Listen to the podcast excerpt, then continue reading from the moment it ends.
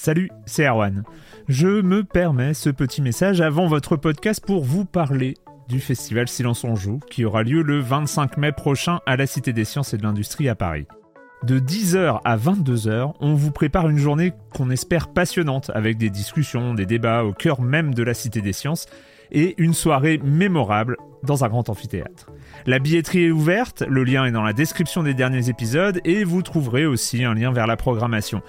C'est 20 euros pour la journée et la soirée, et si vous voulez juste passer nous voir en journée, il suffit d'une entrée classique pour la cité, c'est 13 euros tarif plein avec éventuellement des réductions. C'est la première fois qu'on organise un truc pareil et on espère vraiment que vous répondrez présente et présent. En tout cas, nous, on a très envie de vous croiser de rencontrer celles et ceux qui nous écoutent chaque semaine. Rendez-vous donc le 25 mai et je vous laisse avec votre épisode de Silence en joue ou de la bande-annonce ou de Gâchette gauche ou de Dans la boucle. Enfin bref, bonne écoute. Hiring for your small business? If you're not looking for professionals on LinkedIn, you're looking in the wrong place. That's like looking for your car keys in a fish tank. LinkedIn helps you hire professionals you can't find anywhere else, even those who aren't actively searching for a new job but might be open to the perfect role. In a given month, over 70% of LinkedIn users don't even visit other leading job sites. So start looking in the right place. With LinkedIn, you can hire professionals like a professional. Post your free job on linkedin.com slash people today. C'est Libé Labo. Aujourd'hui, on va parler jeux vidéo. Et donc, Mais... pour cela, je reçois Clément Apap, rédacteur en chef de Game Mais qu'est-ce qui se passe Clément. Bonjour. Et Patrick Elio. On est dans une boucle. Eurogamer.fr. Bonjour Patrick. Bonjour. Il faut en sortir. Non, c'est la saison 15 de Silence on joue. Alors on va commencer. Silence on joue. Erwan Cario, bonjour.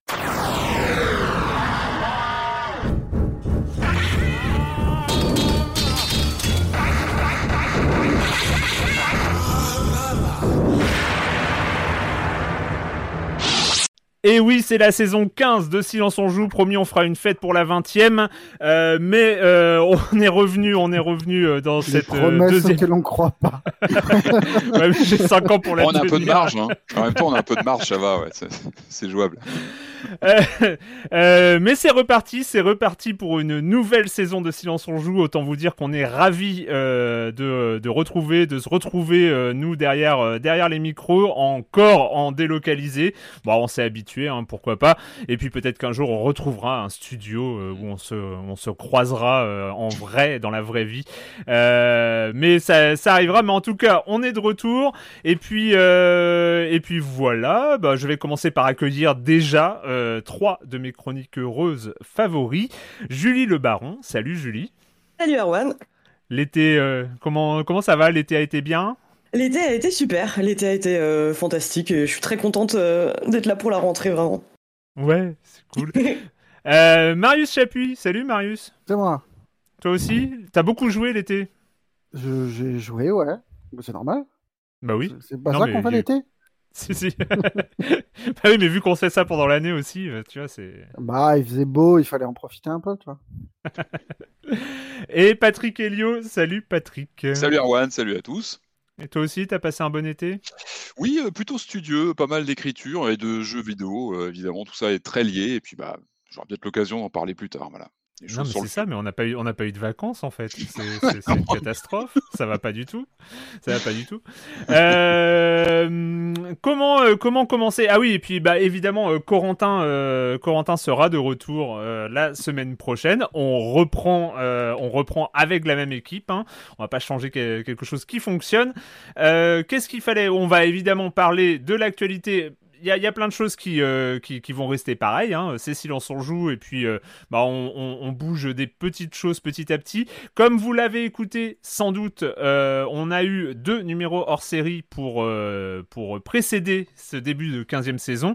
Donc un, un- grand entretien avec les chercheurs qui ont écrit, enfin trois des chercheurs et chercheuses qui ont bossé sur la fin du game. Et puis un autre entretien avec la chanteuse Juliette, ex-présidente du fonds d'aide aux jeux vidéo du CNC. Si vous ne les avez pas encore écoutés, ils sont évidemment disponibles dans votre flux de podcasts. Et puis, euh, et puis quoi d'autre pour cette saison 15 de Science on joue? Bah, a priori, vous avez bien aimé ces formats, donc on, on va essayer de continuer à, à en faire. Alors après, ce sera pas forcément un, on va essayer d'en faire pas trop euh, assez souvent, mais euh, il y a encore une question de rythme. Je ne sais pas à quel rythme ça sortira, mais on va essayer de faire ça. Et puis, alors, autre chose avant de partir et de parler de l'actualité des jeux vidéo, pour parler de cette 15e saison de Silence on Joue, euh, je voulais vous prévenir parce qu'il y a aussi une grande nouveauté. Alors, c'est pas une nouveauté qui est forcément agréable pour tout le monde. Il y a peut-être des gens qui vont râler et, et, ce genre de choses, et je comprends tout à fait. Mais on va avoir de la pub sur, euh, sur Silence en Joue dans le podcast. Euh, bah pourquoi? Bah, bah, Déjà, ça fait 14 euh, ans que vous écoutez, pour certains, hein, que vous écoutez ce podcast gratuitement, qui est fait, qui est, qui est fait, voilà, qui est, qui est fait depuis 14 ans, 15 ans par Libération. Là, il y a un moyen parce qu'on a notre hébergeur Acast bah, c'est lié aussi à l'écosystème des podcasts qui s'est développé ces dernières années, euh, au fait que ça devienne des, euh, vecteurs euh, de, diffusion, il y a de l'audience et ce genre de choses, ce qui fait qu'on a eu la possibilité avec, avec Acast donc de, de pouvoir rejoindre leur programme de pub. Et ça permet bah, déjà à à Silence on joue en tant que en tant que programme d'être euh, d'être à l'équilibre euh, déjà rien qu'avec euh, rien qu'avec la pub. Et donc donc voilà c'est c'est quelque chose bah, qu'on va mettre en place. Je ne sais pas si quand vous avez écouté vous êtes déjà peut-être au courant qu'il y a de la pub parce qu'elle est déjà passée avant le lancement parce qu'elle sera mise en place d'ici une ou deux semaines. Mais si vous téléchargez cet épisode un peu plus tard vous avez déjà peut-être entendu de la pub. c'est une loupe temporelle là donc ouais voilà Déjà, on commence. C'est le bordel. Euh, voilà, et euh, bah, il y aura une pub normalement avant l'émission, après l'émission et potentiellement pendant l'émission. Voilà, euh, après juste sur une après, émission. juste après la minute culturelle. Juste après. Lol. Euh, après, voilà, il faut voir que pour, sur une émission de 2 heures, ça fera entre 1 minute et 1 minute 30 de pub. Donc, euh, on suppose que c'est quelque chose qui est acceptable euh, dans l'ensemble. Même si, évidemment, c'est toujours, voilà, toujours plus agréable sans. Mais hein, il faut bien vivre. Euh, voilà pour, euh, pour les news. Euh, il y aura peut-être d'autres évolutions pendant l'année. On va voir ce qu'on va ce qu'on va faire. Je pense pas que j'ai oublié. Oui, on est on est si j'ai fait une boucle temporelle en intro, c'est parce qu'évidemment c'est le thème de cette émission. J'ai oublié de dire le programme en termes de jeu. Je perds mes habitudes hein, parce que deux mois d'arrêt, c'est ça. On va parler en termes de jeu, on va parler de 12 minutes. On va parler de The Forgotten City, de Deathloop. Et puis, dernière boucle temporelle, mais pas la moindre, on va parler de Quake. Et, euh, bah oui, bah oui, bah oui, bah oui, c'est ça. Euh, voilà pour la longue introduction. Euh, bah, je vais commencer quand même pour euh, bah, les news, on va pas revenir sur toute l'actualité des jeux vidéo de l'été. On va essayer évidemment de rattraper quelques jeux entre cette émission, la suivante et peut-être la, la, suivante. On va essayer de rattraper mm. voilà les jeux auxquels on a joué cet été. Mais en termes d'actualité, bah, on parle de ce qui se passe en ce moment dans les jeux vidéo. Et Patrick, bah, il y a une mise à jour sur la Switch, une mise à jour? Alors, plutôt et oui, inattendu, qui est tombé hmm. il y a quelques jours, surprise totale, euh, tremblement de terre, euh, euh, éclair dans le ciel. elle s'appelle la mise à jour 13.0.0. Ok, ça fait pas rêver comme ça, mais elle est un peu magique cette mise à jour de la Nintendo Switch parce qu'elle apporte le Bluetooth audio en septembre 2021, c'est-à-dire qu'on peut relier enfin un casque audio en Bluetooth à sa console. Alors, on pouvait le faire, je pense, auparavant via des, adaptateurs, etc. Mais là, c'est natif, c'est-à-dire qu'on peut hmm. avec la mise à jour, en fait, on a dans, le menu un, nouvel onglet qui, apparaît bah, dans tout le système de, la console, euh, bah, qui permet de repérer un, un, casque audio en Bluetooth. Moi, j'ai fait le test hier soir, ça fonctionne. Euh, moi, ça tombe super bien parce que je suis en, plein Quake, donc j'ai pu me, lancer dans Quake avec le, casque sur la Switch, avec le, le sound design euh, génialissime du jeu. On en parlera tout à l'heure, mais évidemment, ça pose pas mal de questions parce qu'on est quand même en septembre 2021. La console euh, a 4 ans euh, et quelques. Ça pose pas mal de questions sur pourquoi cette mise à jour software maintenant euh, met en bah, accorde une fonctionnalité qui était a priori donc réalisable depuis depuis des années. ça pose pas mal de questions sur pourquoi est-ce que c'était bridé, pourquoi. alors, voilà, il y a pas mal de, ça, fait pas mal parler euh, dans les, sur les réseaux, sur. Euh, oui, parce qu'en fait, le truc étrange avec euh, avec cette nouvelle fonctionnalité de la Switch, c'est quand même qu'il y a plein de gens qui ont acheté un dongle, qui ont acheté un matos qui leur a permis de connecter leur, leur casque Bluetooth sur la Switch. C'est quand même ouf. Enfin, moi, je sais que je me suis posé la question parce que j'avais un casque Bluetooth et ça me saoulait de de, de, pas pouvoir l'utiliser et, bah, bah, je me suis hein, posé la question d'acheter un machin spécial, ce que je n'ai pas fait, mais de savoir que c'était natif. Oui, c'est un peu énervant. c'est un, peu étrange. Euh, est-ce que c'était bridé? Pourquoi? Euh? On se dit, bah, finalement, en 2021, tout devient possible. Peut-être qu'on va peut-être pouvoir complètement personnaliser son menu d'accueil de la, de la Switch, mettre des fonds, euh, tout, devient possible. Donc peut-être que le meilleur est à venir. Non, ça reste vraiment étrange et ça a plutôt, ça a plutôt questionné bah, le, pourquoi, le pourquoi mmh. cette mise à jour un peu tardive, quatre ans après. Donc donc voilà, je continue avec Nintendo, avec euh, une histoire d'anniversaire. Si je vous dis euh, Project Dolphin, ça vous évoque quelque chose? Évidemment. Bah oui, évidemment. oui, mais oui. Et ben oui, parce qu'on a, on aime bien parler des anniversaires, ça nous, ça nous met un bon petit coup de vieux en passant, un petit tacle comme ça. Hein. et là, on, parle quand même des 20 ans de la GameCube euh, qui sortait, le, bah, c'est déjà passé, même le 14 septembre 2001 au, au Japon.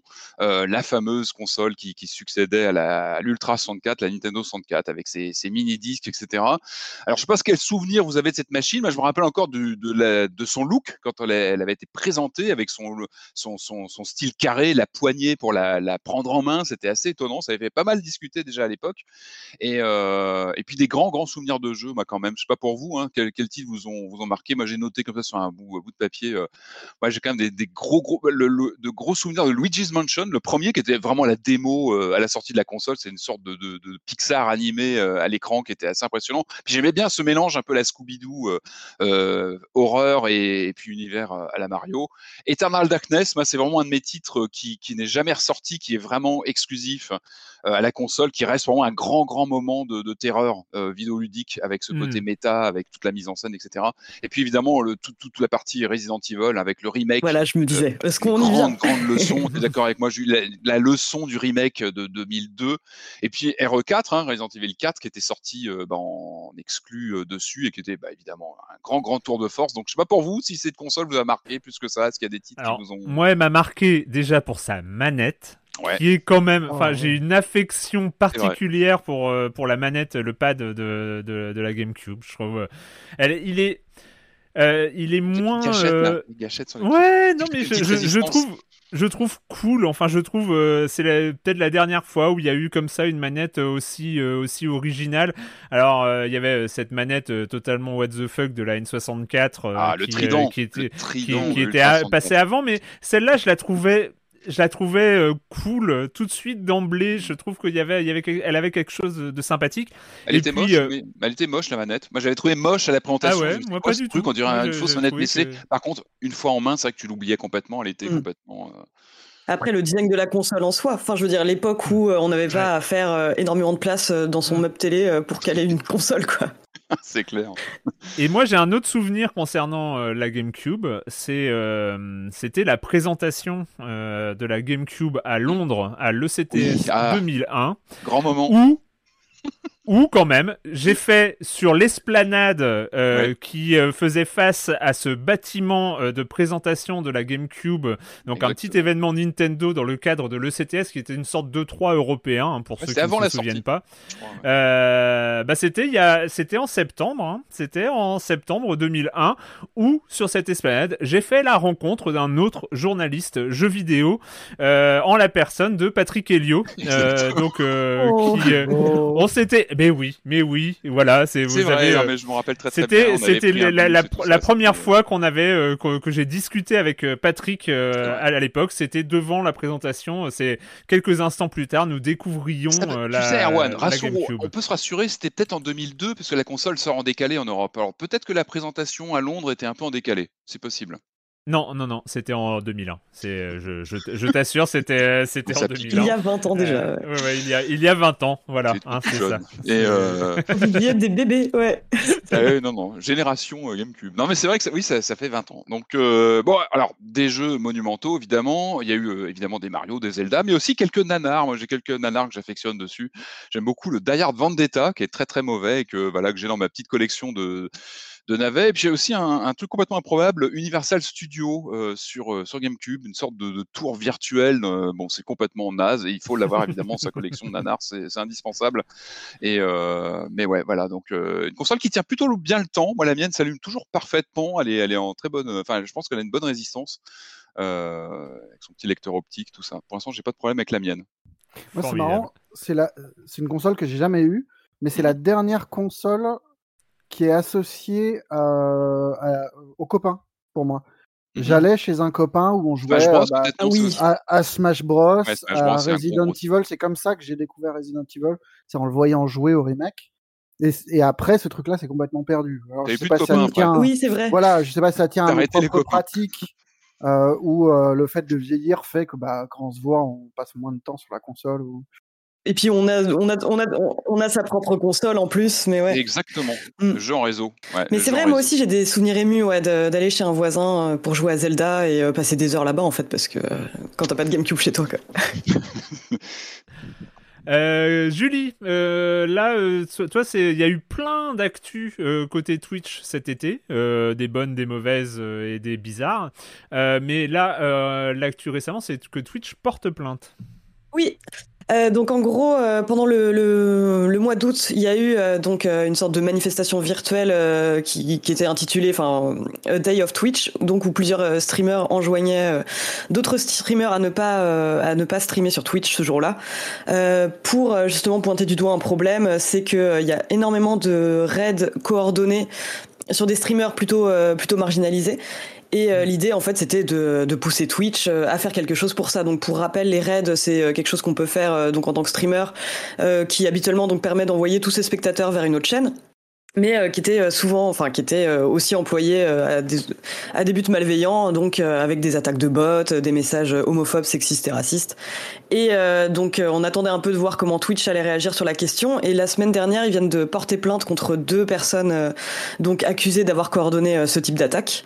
Donc pour l'instant, c'est vrai que Twitch a pas annoncé vraiment de modification de ses outils, en tout cas pour permettre par exemple d'éviter de se faire raider par des personnes, euh, bah voilà, enfin juste bloquer en fait euh, ce, système. Donc je pense que c'est plus quelque chose qui fait figure d'exemple pour l'instant, mais en tout cas, voilà, ils ont, ils ont euh, pris une mesure forte euh, et je pense qu'ils constituent un bon premier pas quoi pour l'instant mais qu'un premier pas. Et euh, c'est vrai qu'il y a du boulot hein, côté Twitch. Euh, on, le rappelle quand même que euh, quand tu es une nana ou enfin tu fais partie d'une minorité et que tu streams, c'est rarement dans des conditions super bienveillantes. Et c'est voilà, c'est Twitch fait partie de ces plateformes qui bizarrement ont développé plein de petits robots pour voir s'il y a des violations de droits d'auteur. ah voilà, dès que tu passes 8 secondes d'une musique sous droit, bizarre bizarrement, t'as des choses qui sont faites et tu te retrouves euh, euh, striké ou euh, ce genre de choses, où ils enlèvent la musique, ou tu peux pas réutiliser les, les, tu peux pas faire de replay ou ce genre de choses. Par contre, sur les sur les, les comportements problématiques, c'est voilà, il y, a moins d'investissement à ce niveau-là. C'est ça, et puis bon, bah forcément, ça intervient après donc euh, cette manifestation virtuelle, enfin ce boycott de Twitch pendant une journée où il y a quand même eu une baisse assez significative euh, de nombre de vues. Donc bon, d'un point de vue ultra cynique, on a l'impression qu'ils se sont mis à réagir euh, seulement à cause de ça, quoi. Mais bon. Ouais. Et euh, Marius, tu parlais de, on parlait avec, Patrick de la GameCube qui a 20 ans. Là, tu vas aussi nous parler d'un truc qui, euh, qui date, hein, qui existait d'ailleurs déjà en 2001. Euh, ah. C'est un site quand même de, de, référence qui change de nom, qui change de look. Moi, c'est un drame du petit matin. C'est le moment que tout le monde vit où on se met devant l'ordinateur avec son café et on, on fait dérouler les sites habituels pour voir si s'est passé un truc. Et au moment, au moment de, de, tomber sur Gamma Sutra, je n'ai pas mon, bel affichage vert. Euh, ah oui, bien sûr. Bah, giscardien euh, jus depuis toujours. Quoi. À la place, j'ai une espèce de truc rouge et blanc. Donc je reclique naïvement. Je me dis que j'ai loupé, je me suis trompé euh, en cliquant sur l'onglet, ça va pas quoi. Et non, en fait, Gamma Sutra a changé de nom. Ça s'appelle Game Developer. Ça a changé d'allure ça ressemble à n'importe quel site de jeux vidéo aujourd'hui mmh qui n'aurait pas un budget euh, trop trop élevé en termes de, de, mmh. mise en scène et, peu de pub ou pas du tout même. Et voilà, c'est rien du tout, et c'est à la fois un monde qui, s'évanouit, c'est très étrange. Euh, heureusement, le fond n'a pas disparu. Euh, on a vérifié, ouais, on a vérifié. Mais, mais, Patrick, voilà, était effondré. Ah, moi, j'ai appris euh, ce matin, tu me appris avant l'émission, et c'est vrai que moi, c'est un de mes sites de chevet, j'avais loupé, j'avais loupé l'info là. Et le choc, effectivement, en tapant l'URL, ça fait. Alors, a priori, le fond est là. Moi, j'ai quelques interviews cultes. Je sais qu'il y a le patron de CinemaWare qui est interviewé, interviewé dessus par Matt Barton, qui est un, voilà, un journaliste. Ça y est encore, c'est plus maquetté comme avant. C'est-à-dire que les questions-réponses sont toutes fondues pour l'instant. Ça va peut-être bouger, hein, j'imagine qu'ils vont, qu'ils vont mettre à jour. Euh, oui, il y avait une hein. austérité. Il y avait une, un peu une austérité à ce site qui, participait au, cachet euh, vintage. Mais c'est vrai que c'est un, bah, un fond bah, d'études de, jeux, d'interviews, de, enfin, c'est un, gros gros site de contenu euh, de référence et c'est vrai que la forme est tellement différente, là, ça déstabilise complètement. Donc, je comprends tout à fait ton, ton, croissant café gâché un matin euh, devant, devant le, nouveau look du site. Euh, ouais, ça, ça, fait drôle, hein. Ça fait drôle. On peut pas simuler, on, doit pouvoir, on, doit pouvoir simuler l'ancienne maquette, non? Ça serait bien qu'il y ait une option pour euh, retrouver. Genre à la Monkey Island, à la Monkey Island, tu sais, avec les, ah oui, avec touches le bouton, pour. Euh, oui, à l'ancienne. Non, c'est vrai que ça, ça, fait drôle. En plus, en fait, c'est quand même des, des, des, textes très denses. On est vraiment sur mmh. des, une densité de texte assez impressionnante avec des interviews, des, des papiers de fond. Euh, il y a des post-mortem de jeux assez longs qui sont, bah, qui sont vraiment très intéressants à lire.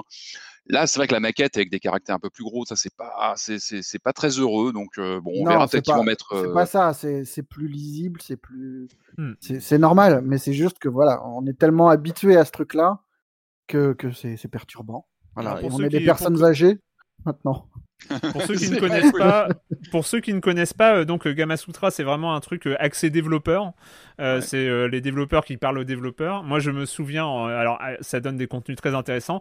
Mm. moi, je me souviens quand j'ai découvert en 2001, c'était c'était une vraie révélation parce que c'est vrai que quand on entendait parler du jeu vidéo de, sur la presse spécialisée, sur sur où ça, ça permettait de suivre l'actu, mais on avait bon quelques interviews de développeurs, mais qui étaient très canalisées sur est-ce que euh, est-ce que pendant quelle est la durée de vie de votre jeu et ce genre de choses. Enfin voilà. Et, et, là, on arrivait sur Gamasutra en, en 2001 et on se retrouvait avec des contenus hyper spécifiques. Tu as parlé des post-mortem qui existaient déjà à l'époque, qui étaient, qui sont des, des, des contenus dingos, c'est-à-dire euh, mm. euh, un an, un an et demi après la sortie d'un jeu, un développeur qui fait un long papier. Qu'est-ce qui a marché, qu'est-ce qui n'a pas marché dans le développement du jeu? Et, et c'est vrai que nous, en base documentaire, ça permettait de comprendre tellement de choses sur, euh, sur l'industrie déjà à l'époque mm. et euh, d'ouvrir des réflexions, des perspectives sur euh, bah, c'est quoi le jeu vidéo, comment ça se fabrique. Et en tout cas, moi je sais, en, tant que journaliste débutant dans le secteur, ça a été une vraie porte. qui m'a permis de m'intéresser vraiment au. Ah, c'est clair que ça participe à, revoir son, son, son, son, son œil sur le média en fait. C'est ça qui était passionnant. Aujourd'hui, c'est un peu plus un peu plus normalisé parce qu'on a on a la GDC, toutes les, tous les fonds mmh. vidéo. Et c'est devenu quelque chose d'assez normal. Mais euh, mmh.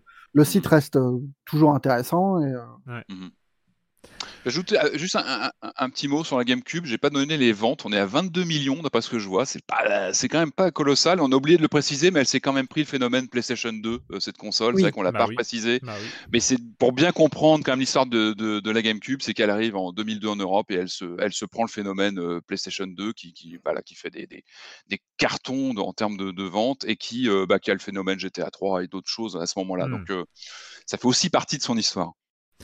Euh, alors, pas de com des com des, euh, des, deux dernières semaines. Il y a eu des commentaires. Euh, J'en ai pas sélectionné parce que bon, voilà, on est plus, on, recommence une, une, saison 15.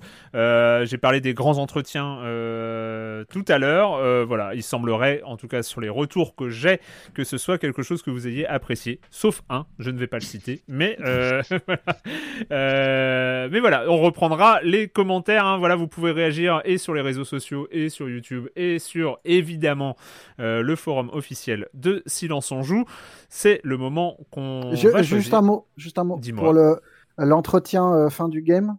Euh, c'était vachement bien, euh, mais ceux qui auraient apprécié l'entretien peuvent ne pas se sentir obligés de que ça dissuade pas de lire le bouquin. Il y a plein de choses dans le bouquin qui sont pas évoquées dedans, enfin dans l'entretien et mm. qui sont intéressants par ailleurs. Je, pense que c'est un bon complément. Enfin... Tout à fait. Et comme je l'ai expliqué pendant, pendant l'interview, c'est pas alors oui, c'est un bouquin de recherche, de sciences humaines et, et, ce genre de choses, mais c'est très abordable et c'est pas un pavé de 800 pages. C'est juste un bouquin de 150-200 pages. Ça se lit très bien. C'est voilà, c'est la fin du game aux éditions. François Rabelais, quelque chose dans le genre euh, Je ne sais plus, il est trop loin, je vois pas. Voilà. Merci. Merci pour cette intervention qui, a apporté beaucoup. Pardon. Je m'en vais. reviens, reviens. Euh, donc, euh, bah, c'est le moment de partir en mode boucle temporelle parce que, parce que après The Outer Wilds, après euh, Returnal, qui ont déjà exploré à leur manière le principe narratif de la boucle temporelle, eh bien, cet été et la rentrée, ça a été euh, un déferlement, un déferlement qui s'est conclu il y a quelques jours par la sortie euh, très attendue de Deathloop, dont on va parler tout à l'heure. Euh, mais bah, un, de, un des jeux qui a été très attendu, je l'avais cité, je sais plus combien de fois dans mes jeux les plus attendus de l'année, mais à chaque fois il était reporté, et, mais il est enfin sorti. Il, 5 ans, je crois, je dirais 5 ans au moins. 2017 la première fois on l'a entendu 2018 peut-être je sais pas. Euh, en tout cas c'est le jeu qui est, euh, qui est signé Luis Antonio. C'est 12 minutes. Look I know this sounds weird but the day's repeating itself. What are you talking about? I've done it before. Just listen. I haven't figured out how it all works yet, but for example, if I get beat up, I go back to the start of the evening. What? Minutes, a cop is gonna knock on our door. It's some kind of sick joke. He's gonna hurt us. You gotta go. 12 minutes qui a débarqué au mois d'août. Euh, notamment sur le Game Pass. Ça faisait partie de, les, de la grande série qui, euh, qui vient tout juste de commencer euh, des euh, Day One on the Game Pass, hein, qui, qui, est le, le grand, le grand, la grande arme marketing de Microsoft, mais qui fonctionne très bien pour le coup. Pour les jeux indés aussi, enfin, voilà, on le voit que sur les, sur les bah jeux indés, c'est ce qui aussi porte. On le voit sur les jeux indés. 12 minutes, 12 minutes, on sait depuis, euh, bah, depuis les premières bandes annonces c'est quoi le principe. Hein. c'est une vue du dessus, des personnages, euh, le joueur qui doit faire face à la même boucle temporelle de 12 minutes et, euh, et qui, doit, euh, bah, qui doit réussir à s'en sortir. Évidemment, de ces premières bandes annonces, on ne connaissait pas le contexte narratif, on ne connaissait pas vraiment l'idée. On savait juste qu'il y avait un personnage qui rentrait dans son appartement et il y avait un autre personnage qui arrivait et qui euh, agressait. C'était présent dans les, premières, dans, dans, les premières vidéos. On n'en savait pas beaucoup plus. Julie, parle-nous de, de, de, ton contact avec, ce, avec 12 minutes, de la première boucle de la deuxième, de la troisième et des autres. Ouais, bah après, ouais, je pense que c'est important de contextualiser parce que moi aussi, j'attendais euh, beaucoup ce jeu. Je crois que vraiment le moment où euh, j'en pouvais plus, c'était en 2019 à l'E3, je crois, quand ils ont dévoilé les premières images, enfin, en tout cas, euh, des images assez abouties. Et là, je l'avais vraiment noté sur ma liste de jeux à voir. Et puis après, il y a les annonces qui sont succédées. On apprenait après que le jeu était doublé par des gros acteurs hollywoodiens, donc James McAvoy, Willem Dafoe et Daisy Ridley.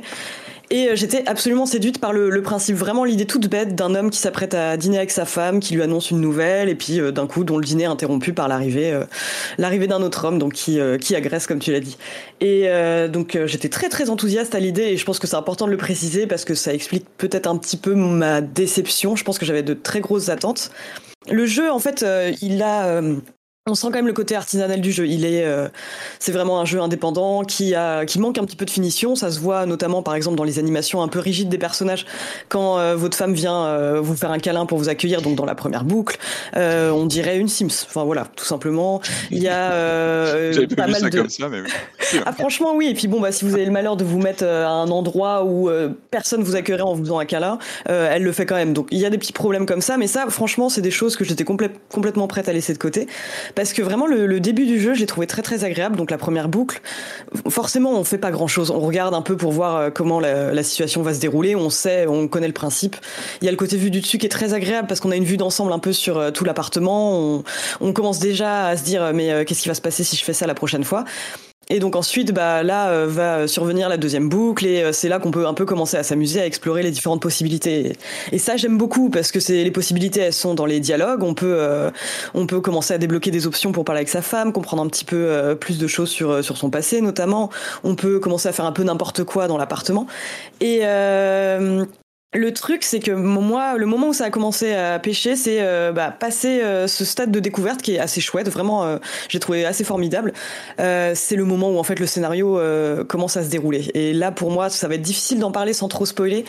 Non, on va pas trop spoiler d'ailleurs. Voilà, mais je vais juste vous faire une échelle des, des, des, twists et rebondissements pétés. Alors imaginez le, le, le, le, fameux twist, il se réveilla et tout ceci n'était qu'un rêve. Voilà, pour moi, on se situe à peu près par là. Donc, je trouve qu'au début, on a un côté un peu thriller euh, psychologique intrigant, euh, très très chouette. Et plus ça va, bah en fait moins, euh, bah moins en fait j'avais envie de subir les, le côté répétitif des boucles qui me dérangeait pas du tout au début en fait. Donc c'est normal, ça fait partie du jeu. On sait qu'à chaque boucle on va devoir se fader une bonne partie des mêmes dialogues, mais et heureusement ils ont mis une petite avance rapide qui permet de passer les dialogues plus rapidement. Mais le truc c'est que voilà, à partir du moment où je me sentis en rupture avec le scénario, que j'étais, j'avais moins envie d'en savoir plus, tous les défauts du jeu me sont apparus. Mais bon voilà, c'est ça c'est mon avis vie, quoi. Euh, Patrick Oui, alors il est. Euh, c'est marrant parce que ce jeu, euh, je lisais un petit peu tout ce qui se dit autour, on le compare beaucoup au cinéma et les développeurs eux-mêmes se réclament bah, de, références cinéma, Hitchcock et compagnie. Mais moi, moi j'y ai vraiment plutôt vu une pièce de théâtre mmh. avec l'unité de lieu resserrée, les deux, trois pièces principales où 95%, 98% du jeu se passe, c'est plutôt malin même. Et, pour moi, c'est plus une pièce de théâtre interactive où on, joue un acteur en fait de, de, théâtre avec des interactions de théâtre finalement, avec des, des gestuels comme ça un petit peu cette vue aérienne, elle, euh, elle, galvanise cet effet en plus, avec le, côté, vous savez, gestuel un peu exagéré, comme tu disais, les mouvements sont pas toujours très naturels. Mais pour moi, ça fait partie de ce cachet théâtral. Euh, moi, je pensais, alors oui, on, on pense à Hitchcock. Euh, moi, je pensais surtout, par exemple, à la corde qui vient d'une pièce de théâtre. Et on est vraiment dans cette code d'une unité, une unité de lieu euh, avec euh, cette capacité à improviser comme si on était un acteur sur une pièce de théâtre en improvisation. Et ça, je trouve que c'est pas mal. Euh, il y a un vertige quand on lance le jeu, les premières parties, les premières boucles. Marius? Ouais, moi c'était juste pour rebondir sur l'histoire du théâtre. C'est vraiment quelque chose que que le développeur assume pour le coup. Moi, je, ah parler pour. bon, bah, on est d'accord là. c'est vraiment quelque chose qui, qui, ouais, qui voulait passer. C'est le côté très scénique de la chose en fait. Ah as bah, une scène qui est très limitée en espace et les petits bonhommes entrent, repartent, se, déploient là-dedans. Et même si effectivement tu as plein de citations cinématographiques avec plus ou moins heureuses, tu vois, tu as du Shining, as du... mais c'est pas c'est pas vraiment ça. Enfin, ne serait-ce que le fait que que la caméra soit fixe, eh euh, c'est anti-cinéma. Enfin, bah oui, on est d'accord. Oui, on est sur un plan euh, très théâtral, ce qui apporte un vertige. Je parlais d'un vertige. Mmh. Quand on commence à saisir le principe, donc cette boucle, on arrive, les événements euh, se passent de façon un peu programmée avec des scripts. On comprend finalement bah, qu'on peut jouer avec, on va, on va glaner des informations. On peut, en cas de boucle ratée, sortir de la pièce, sortir de l'appartement, et hop, on, relance une boucle. On commence très vite à comprendre un peu les mécaniques. Et là, je trouve qu'il y a un vrai vertige. Il y a, il y a une sensation de d'expérimentation infinie, on a envie de tester un petit peu tout ce qui est possible, comme si, encore une fois, on était en, un, acteur sur une pièce de théâtre, sur une salle de théâtre, euh, sur une scène, qui va pouvoir interagir avec les acteurs. Et ça, ça, marche vraiment bien. Là, je pense que le choix est plutôt malin de resserrer le cadre sur deux, trois pièces, de pas montrer les visages. Il n'y a, a, pas de, justement d'identification. On est mmh. vraiment sur quelque chose de très, de très, euh, comment dire, dans la gestuelle, dans les mouvements. Euh, et en fait, on a une sorte de narration, on a une matière flexible, comme une pâte à modeler, qu'on va s'amuser comme ça à questionner, à retourner en tous les sens. Et, et là, ça fonctionne bien. Moi, je trouve qu'il y, y, a vraiment, je sais pas, je vais, c'est dur à quantifier. Il y a peut-être deux heures comme ça où vraiment on s'amuse avec les, mécaniques. C'est assez fascinant. Et puis, et puis, et puis, pour moi, tu parlais, Julie, de ce moment où ça commence à déraper. Moi, pour moi, il se prend les pieds dans le, dans le tapis, euh, notamment au moment où on commence à sortir de ce cadre. On commence à sortir euh, de cette de ces deux trois pièces où là vraiment il y a plein de jeux. Il y a, on est sur du point and click, il faut le rappeler, on est vraiment sur du point and click avec des objets qu'on va dénicher, on va trouver une trappe euh, dans la pièce, on va dire tiens on peut passer des choses dans une dans une trappe, il y a des objets, on, en fait, une sorte de, jeu un peu à la Dev Tentacle où on apprend des choses euh, du passé qui vont nous servir dans, le, dans une autre temporalité. Ça, c'est intéressant de jouer avec ça. Quand, quand, le jeu d'aventure s'amuse avec la temporalité, avec les, connaissances du joueur, parce que les clés finalement de ce jeu, euh, c'est pas d'avoir un objet, d'avoir un inventaire plein d'objets et de choses. Non, c'est la, la clé, c'est le savoir c'est le, c'est d'apprendre des, c'est les dialogues, c'est le savoir. Donc ça, c'est plutôt intéressant. Pour moi, il commence à prendre, à se prendre les pieds dans le, dans le tapis quand on sort de ça, qu'on commence à renvoyer à d'autres personnages euh, qui sont mis en scène. Et pour moi, là, vraiment, on commence à sortir de ce, ce, ce, ce, huis clos étouffant, mais réussi. Pour moi, il, il réussit dans, ces, dans ce côté compact. Euh, de mmh. pièces de théâtre. Et dès qu'on en sort, qu'on commence même physiquement à sortir de ce, ce cadre de façon très fugace, mais qu'on ça casse une magie. Et puis effectivement, je suis, d'accord avec toi, Julie, euh, Marius aussi. Dès qu'on commence à rentrer dans des explications euh, et à mieux comprendre ce qui se passe avec ce, ce, ce, ce, troisième protagoniste qui entre en scène, finalement la magie s'évapore. Et dès qu'on commence à expliquer, ça fonctionne moins bien. Moi, je pense qu'il y a une vraie, tension continue. C'est une force peut-être du jeu, c'est une tension liée au temps qui passe. On est, lorsqu'on relance une loupe, une, boucle, on est tout le temps en tension. On n'est jamais à l'aise dans le jeu. On va aller vite, on va essayer de très vite comprendre ce qu'on doit faire. Euh, mais dès que la répétition commence à se faire de façon euh, ad c'est-à-dire qu'on commence à rentrer dans une sorte de routine, c'est aussi voulu par la mécanique du jeu. Pour moi, le, le vrai point noir a été le moment où je manquais d'indications sur où euh, comment je pouvais continuer à avancer en dehors des dialogues quand ah on a grisé tous les dialogues. Le jeu essaie de nous aider comme ça en montrant les dialogues qu'on a déjà fait, de, de, dire voilà, il y a une impasse, là, on va pas avancer là-dessus. Il y a vraiment un moment où on ne sait plus trop comment avancer et le jeu n'a pas trouvé, pour moi, ils n'ont pas trouvé de système qui puisse nous, nous guider de façon, euh, euh, comment dire, intradiégétique. Ils n'ont pas trouvé les clés qui permettent de. Ah, mais là, je suis pas du tout d'accord. Marius. non, moi, le, le, truc qui me bluffe le plus dans le jeu, c'est la confiance qu'il place dans le, joueur. À aucun moment, que ce soit de, de, des tout débuts à la fin du jeu, il te dit quoi faire. À aucun moment, le jeu ne te, te, t'explique la situation. Tu as, un truc qui se déroule et toi, tu interviens naturellement là-dedans. Le point and click, c'est assez marrant parce qu'effectivement, c'est des mécaniques de point and click, mais vraiment à l'os, où tu as une, en gros une vingtaine d'objets. Tu les cherches pas, ils sont tous en évidence et tu te poses pas de questions. Tu, tu fais pas de pixel hunting, tu te dis pas j'ai loupé un truc. C'est juste, je trouve que toutes les clés sont vraiment devant toi depuis le début, que ce soit les objets, que ce soit euh, le balai des personnes et, et machin. Et, et c'est vraiment comment toi tu vas te démerder avec tout ça pour comprendre ce que tu dois faire et, euh, et par quelles étapes tu dois passer. Et je, et je trouve ça passionnant. Enfin, je, je trouve que le jeu est passionnant pour ça il y a des moments de frustration, évidemment, parce que en fait, c'est pas un point and click, c'est un casse-tête. Et, euh, un puzzle, ouais. C'est, et, et, euh, et, je trouve que c'est ça qui est très réussi. Il y a des moments où il y a de la frustration parce qu'effectivement, tu as l'impression d'avoir épuisé tous les trucs qui, que, qui, qui, étaient à ta disposition. Et puis, je sais pas, des fois, c'est, moi, de mon côté, c'était des fois un, accident ou un petit truc. Ou, et, et tu te rends compte d'un coup que en, avec une, une, infime variation de dialogue ou de, ou d'événements que ça t'ouvre complètement un, une branche mm.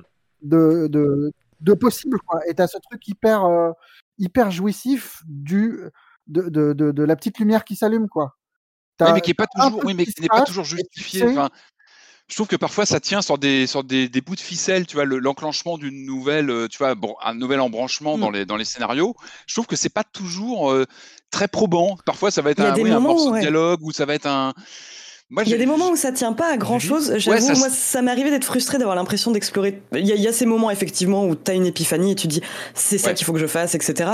Mais il y a quand même eu des petits moments où euh, j'avais l'impression d'avoir, parce que j'avais pas choisi la bonne option de dialogue, euh, et pourtant j'avais fait tout ce qu'il fallait, des moments où c'est un peu rigide. Tu dis, ce qui est... ouais. en fait, c'était ça qui était attendu de moi, et c'est des étapes un peu, ouais.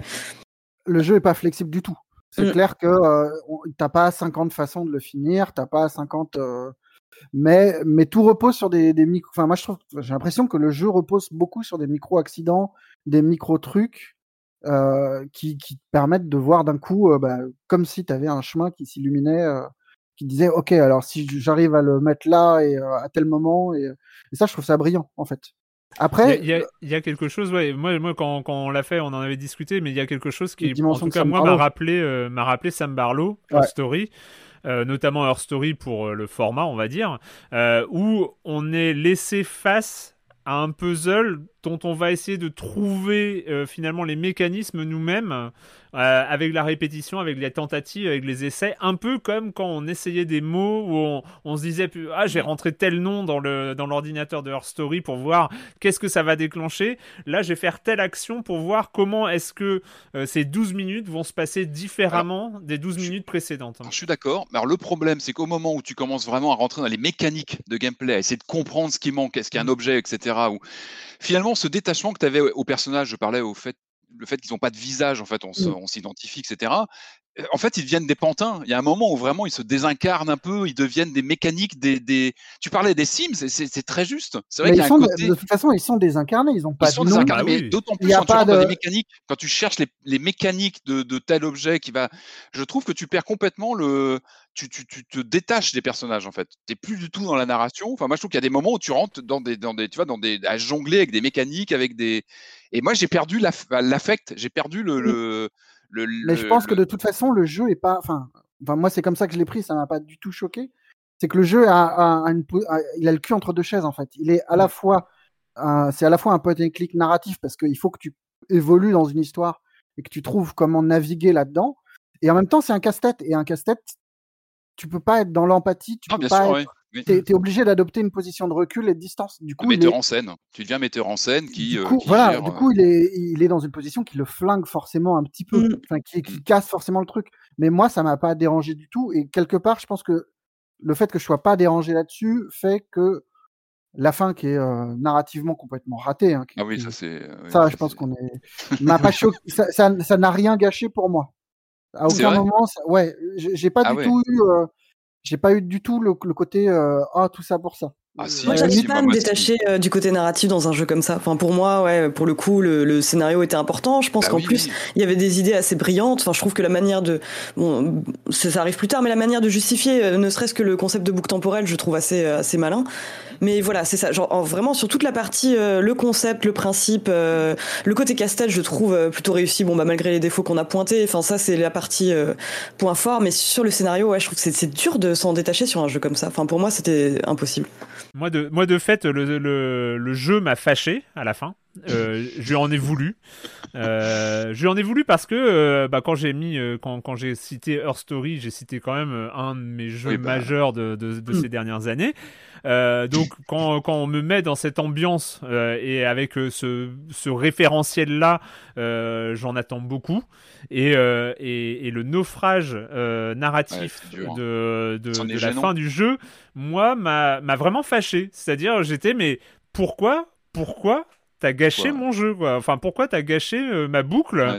Euh, Pourquoi t'as gâché euh, à vouloir expliquer finalement à toi c'est le défaut de, de, tellement d'histoires mais à, vouloir expliquer à, tellement le, le truc d'une manière totalement ratée, totalement what the fuck, totalement gênante. Enfin, pour le coup, c'est un vaudeville. Moi, à la fin, ça devenait presque vaudeville comique. Hein. Moi, à la fin, je l'ai vraiment vécu comme ça. Hein.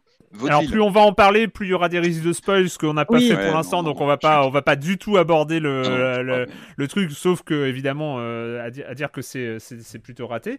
Mais euh, mais voilà le, le et, et c'est vraiment moi ce qui m'a un peu dérouté et fâché avec euh, avec 12 minutes, même si sur cette fin qui ne concerne on va dire que la dernière demi-heure de jeu, la dernière heure demi-heure de jeu. Ouais mais qui ravage tout après. Hein. Bah, ouais, après, ça, moi, ça n'a pas enlevé euh, la, qualité de ce que j'ai vécu avant.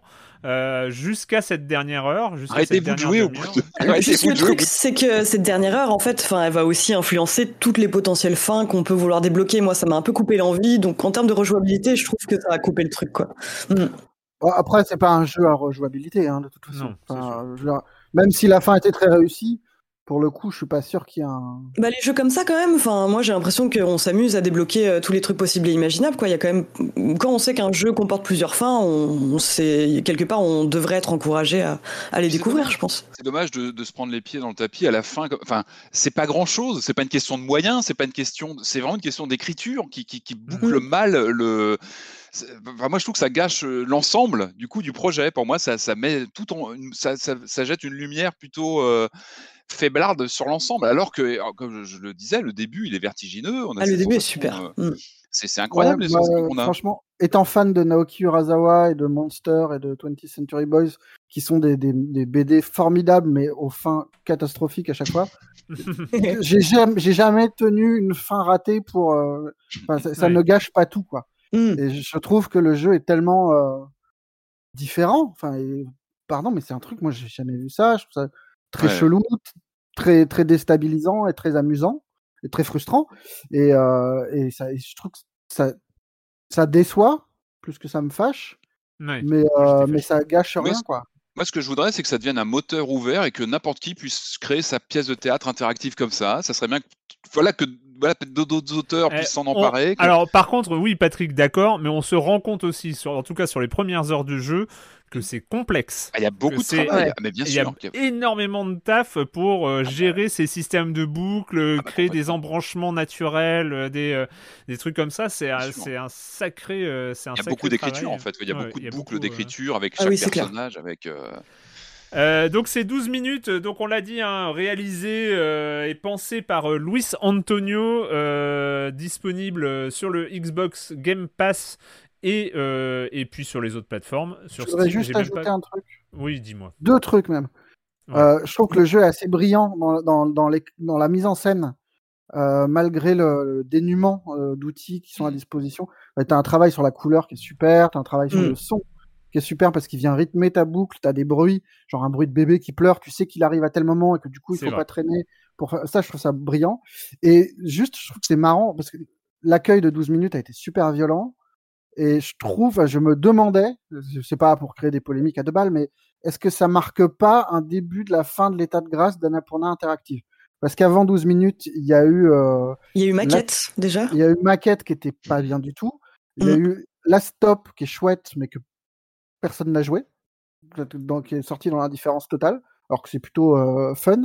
Et j'ai l'impression qu'Artful Escape, là, qui vient de sortir, est pas très bien accueilli non plus c'est assez curieux de voir cet éditeur qu'on tenait tous euh, très très haut. Ouais. Et, euh, ouais.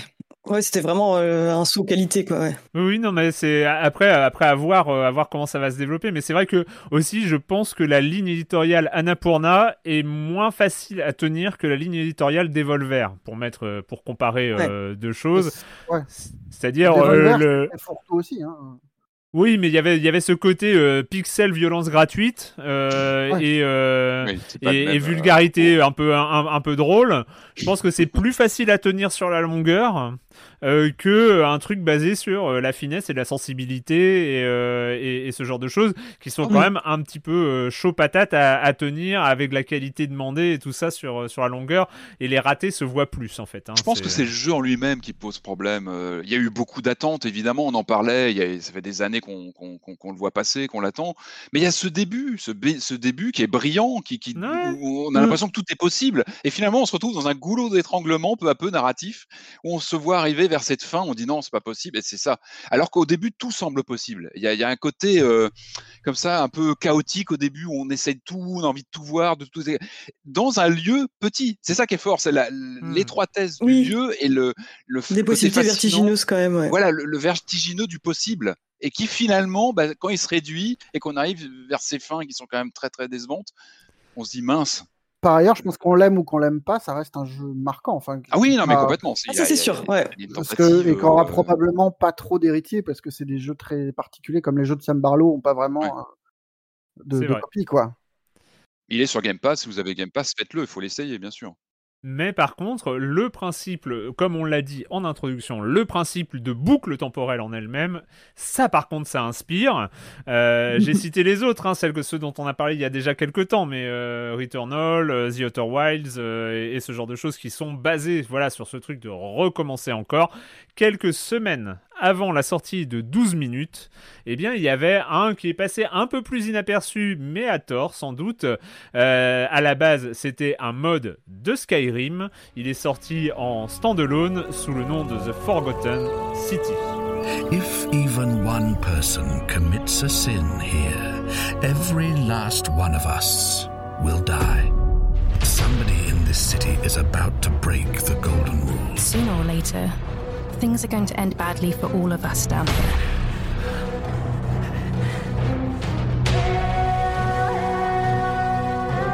Some people say it's the creation of an all seeing God who's watching everything we do. Alors The Forgotten City, plus rien à voir avec le 4 pièces, euh, avec le T2. c'est clair, c'est l'opposé.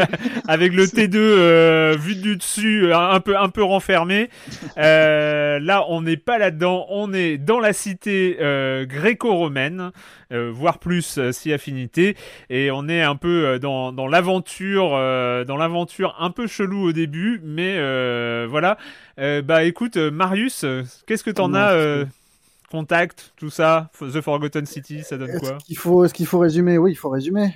Bah, euh, au moins, au moins le premier run, au moins la première boucle. Déjà, déjà pour le cadre, il faut préciser que c'est une vue FPS. Contrairement, on n'est plus dans le top-down, là, on est vraiment dans du Skyrim, mm. euh, avec des, des, petits, des, petits, des petites boîtes de dialogue pour, pour échanger avec les personnages qui sont tous doublés, il me semble. Euh, c'est plutôt pas cheap, hein. enfin, c'est plutôt bien fait. Ça, ça, tient bien la route. Et en gros, on joue un type non, est-ce qu'on sait vraiment? On joue quelqu'un qui arrive, euh, qui se retrouve catapulté dans le passé, euh, dans une cité qui est enfermée entre des montagnes, mmh. qui est grande mais pas trop non plus, mmh. pour pas qu'on se paume, et euh, qui, est enfin, qui, qui, réunit, on va quelque chose comme une douzaine de personnages. Un peu plus. ouais. Je dis un peu plus. En gros, là où on est, si 12, si 12 minutes c'est du thriller, là on est plutôt dans du jeu d'enquête, un truc de détective. Et euh, le, la mission qu'on comprend assez rapidement, c'est qu'il va falloir euh, dissuader tout ce petit monde, les centurions, les patriciens, les plébéiens, de faire des conneries. Parce que sur cette cité-là pèse euh, la règle d'or, qui est en gros une règle divine qui les interdit de, de, faire des conneries, parce que le moindre méfait sera condamné, enfin condamnera toute la cité.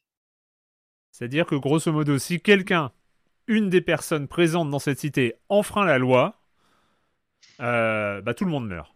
Avec ce cette petite zone de flou de c'est quoi enfreindre la loi. C'est ça. Avec la grande question, c'est quoi la loi?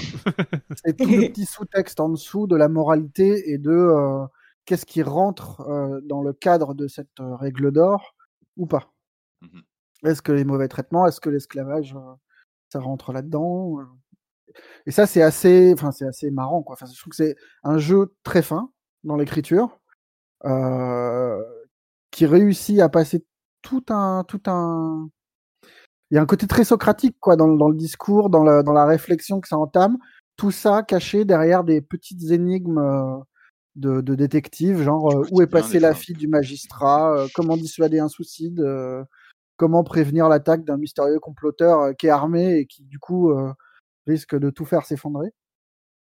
Et en gros, bah, on passe notre temps à papoter pour lever des, des micro-machinations et, et toujours faire en sorte que les gens restent dans les clous. Quoi. Mmh. Patrick? Ouais, euh, non, je, suis assez d'accord. C'est vrai qu'il est, il est surprenant. Euh, bah pour moi, ce jeu, c'est le, c'est le règne du PNJ en fait. Il y, a, il, y a, il y, a, plein de PNJ dans tous les sens. Alors quand on débarque, on se demande un peu ce qui se passe. Donc il y a tout ce système de boucle. Effectivement, dès qu'on commet une erreur ou qu'on fait commettre une erreur, euh, on a une sorte de, de, de, monde comme ça qui nous fait. Il faut partir de ce monde et re, re, relancer une nouvelle boucle pour recommencer.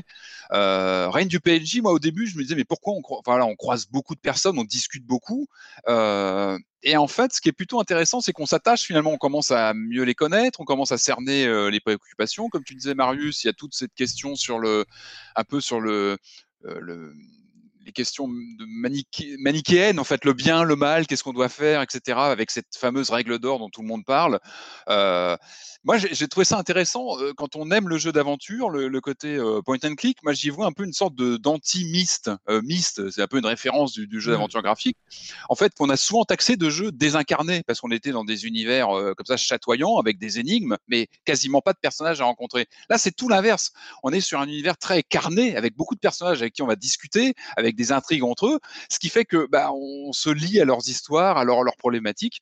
Euh, et euh, alors il y a, y a, quelques petites choses qui coincent. Hein. Moi j'ai trouvé les combats complètement hors sujet et avec euh, avec les les, les, voilà, les, les, les statues qui nous attaquent, j'ai trouvé ça complètement repoussant. J'ai même eu des bugs parfois en, lors de ces séquences-là. Il n'y a, pas de, de combat. Si, enfin, on est, on, est, on est face à des personnages qu'on doit Ah oui, oui, oui, oui, C'est un, segment, un segment d'horreur qui est, euh, qui est, qui est, qui est pas obligatoire déjà.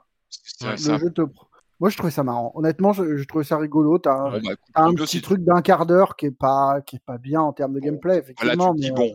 C'est curieux. Tu dis voilà.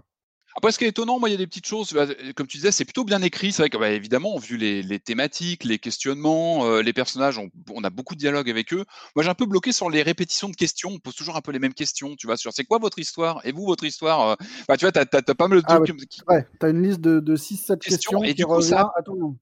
Et du coup, ça appauvrit un peu les échanges, ce qui est dommage parce qu'effectivement, les dialogues entre eux sont intéressants. Il y a, beaucoup de discussions tu apprends beaucoup de choses sur les personnages. Par contre, c'est vrai que les questions sont.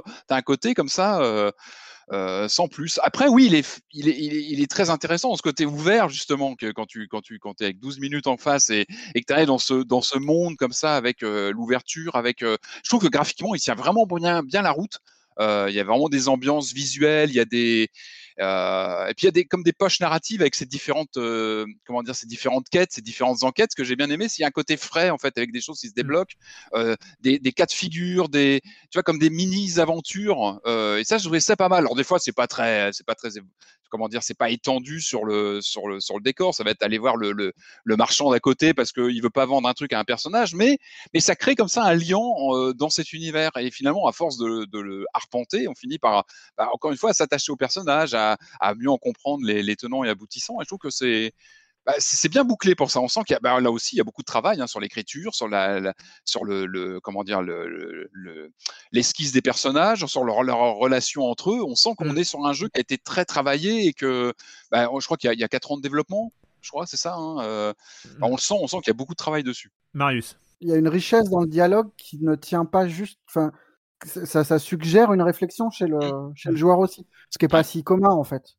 C'est pas juste mmh des dialogues qui sont bien écrits où tu prends plaisir à les écouter et basta. C'est que ça, ça, ça, t'encourage à réfléchir au truc et à, et à penser aux autres enquêtes qui sont en cours en même temps. Enfin, je, trouve qu'il y a un côté assez, euh, assez plaisant de ce côté-là. Et ce qui est fou, c'est que, alors, on n'a pas parlé vraiment de l'aspect boucle, hein, c'est-à-dire que c'est, c'est sur une journée, alors qu'il se vit en accéléré, euh, je sais plus, sur 30 euh, minutes de jeu peut-être, euh, quelque chose dans le genre, et ça boucle sur une journée parce que à la fin, ce qui va se passer, c'est que forcément, à la fin, il y a quelqu'un qui commet une connerie. Donc tout le monde meurt et ça reboucle au début. Et dès qu'il y a quelqu'un qui fait une connerie, nous on doit courir au temple dans lequel on est arrivé, euh, par lequel on est arrivé dans la série, dans la cité, pour euh, la journée. Et, euh, c'est une vraie boucle. C'est une vraie boucle, c'est-à-dire que on est, bah, tous les événements se repassent. Si on fait rien, la même journée se repasse euh, indéfiniment et tout ça. Et nous, on, arrive en tant que grain de sable, en tant que modificateur de, euh, de, tel ou tel paramètre. Et euh, je trouve le jeu incroyablement malin. Incroyable, principalement parce qu'il arrive à gérer ce paradoxe de la boucle temporelle qui est euh, euh, bah oui on en apprend mais euh, comment comment je fais pour tout changer en une fois? Alors ils ont trouvé des petits trucs des petites astuces avec la première personne qu'on rencontre qui va prendre comme ça de, l'importance comme comme rouage de, de, cette modification de, boucle temporelle et je trouve qu'il y a une connaissance. Moi, ce que, ce que, ce que j'aime beaucoup dans The Forgotten City, c'est qu'on on, on commence, euh, plus on fait de boucles, plus on a une connaissance de l'espace, plus on a une connaissance du temps. C'est-à-dire qu'on va commencer à, se rendre compte et à, timer les trucs. À, je suis, je viens de rentrer dans la boucle, donc à ce moment-là, euh, au bout de 5 minutes, il y a, telle chose qui se passe à tel endroit dans la map, il y a telle chose. On est vraiment, c'est, pour moi, c'est le, le, le, le, truc qui se rapproche un, le plus bah, euh, de, du jour de la marmotte quoi. Enfin c'est il y, y, a ce côté là qui, qui c'est presque du rock narratif. Est-ce qu'on peut parler de rock narratif? Parce que quelque part, quand tu relances ta partie, après, ça peut être une discussion, hein, mais tu, tu interagis avec tes connaissances de ce que tu viens de vivre dans la boucle précédente. Donc, euh, et ça, c'est une question que tu poseras sur tous les jeux comme ça à base de boucle temporelle. Mais, et franchement, ça, ça, faisait, ça faisait très longtemps, et est-ce que c'est déjà arrivé? Je ne sais pas mais que j'ai été, euh, j'ai eu un, un feeling euh, complètement addict à un jeu à structure narrative. C'est-à-dire que généralement, moi j'aime beaucoup les jeux à histoire, les jeux narratifs, etc. Mais ils ne me créent pas ce que me, ce que m'ont créé Hades ou, ou, d'autres trucs, qui est une sorte d'envie absolue de d'y rester. mais je me suis couché beaucoup trop tard à cause de The Forgotten City. C'est, je ne voulais pas quitter le truc. J'étais à, à donf, mais vraiment, j'étais, j'étais happé par par ce système-là et je voulais avancer, je voulais résoudre les trucs, je voulais. Il y a, y a quelques micro trucs qui euh, m'ont énervé euh, sur euh, bah, des choses qui se passent à la fin de la journée et, et que j'ai je ratais. Enfin comme comme un idiot à un moment j'ai oublié de récupérer une plaque et j'ai été obligé de recommencer toute la journée de la même manière. Mais c'est c'est un peu le, le, le, truc qui va avec. Enfin voilà ça va avec la boucle. Bah à un moment tu es obligé de refaire la boucle et tout ça 12 minutes aussi on en parlait tu as aussi des séquences comme ça où tu dois refaire plusieurs fois certains certains enchaînements d'actions. Ça peut oui mais, ça peut mais franchement le jeu il tient et, là, pour revenir sur bah, ce qui nous a déplu dans 12 minutes, euh, le moment où il faut avoir une explication, ah, ça c'est toujours le drame dans l'histoire, là, l'explication, elle est presque... Factuellement, elle est aussi éclatée au sol que 12 minutes. Mais... Ah bah, même un peu plus, factuellement. Même un peu plus. Euh, mais elle se prend pas au sérieux.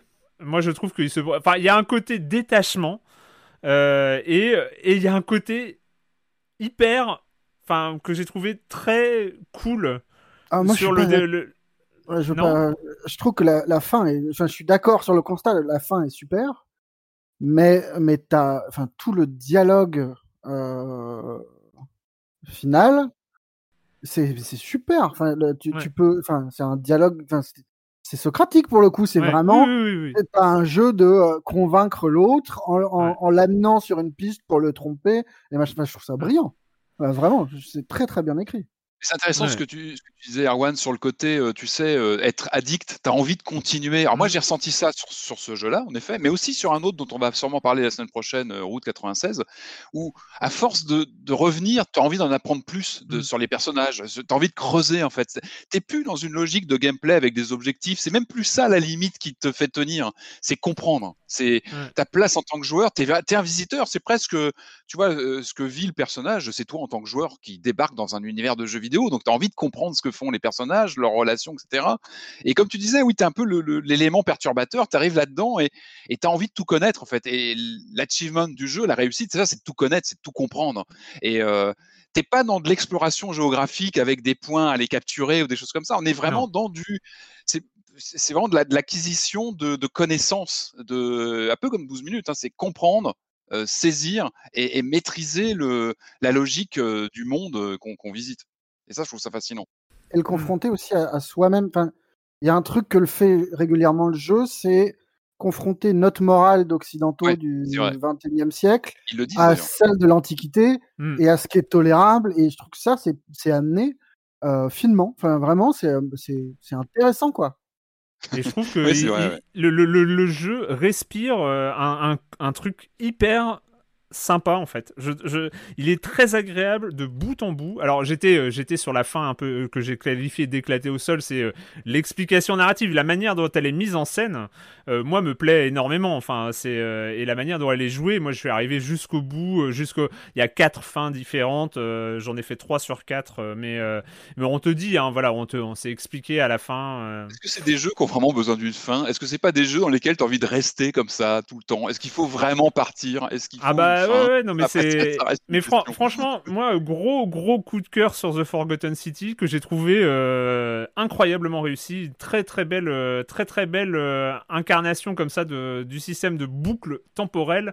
j'ai pas, j'ai pas fait mon travail, mais The Forgotten City.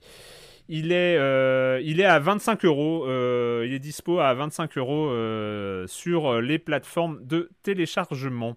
Et il, est sur, il est sur console et, PC, par ailleurs.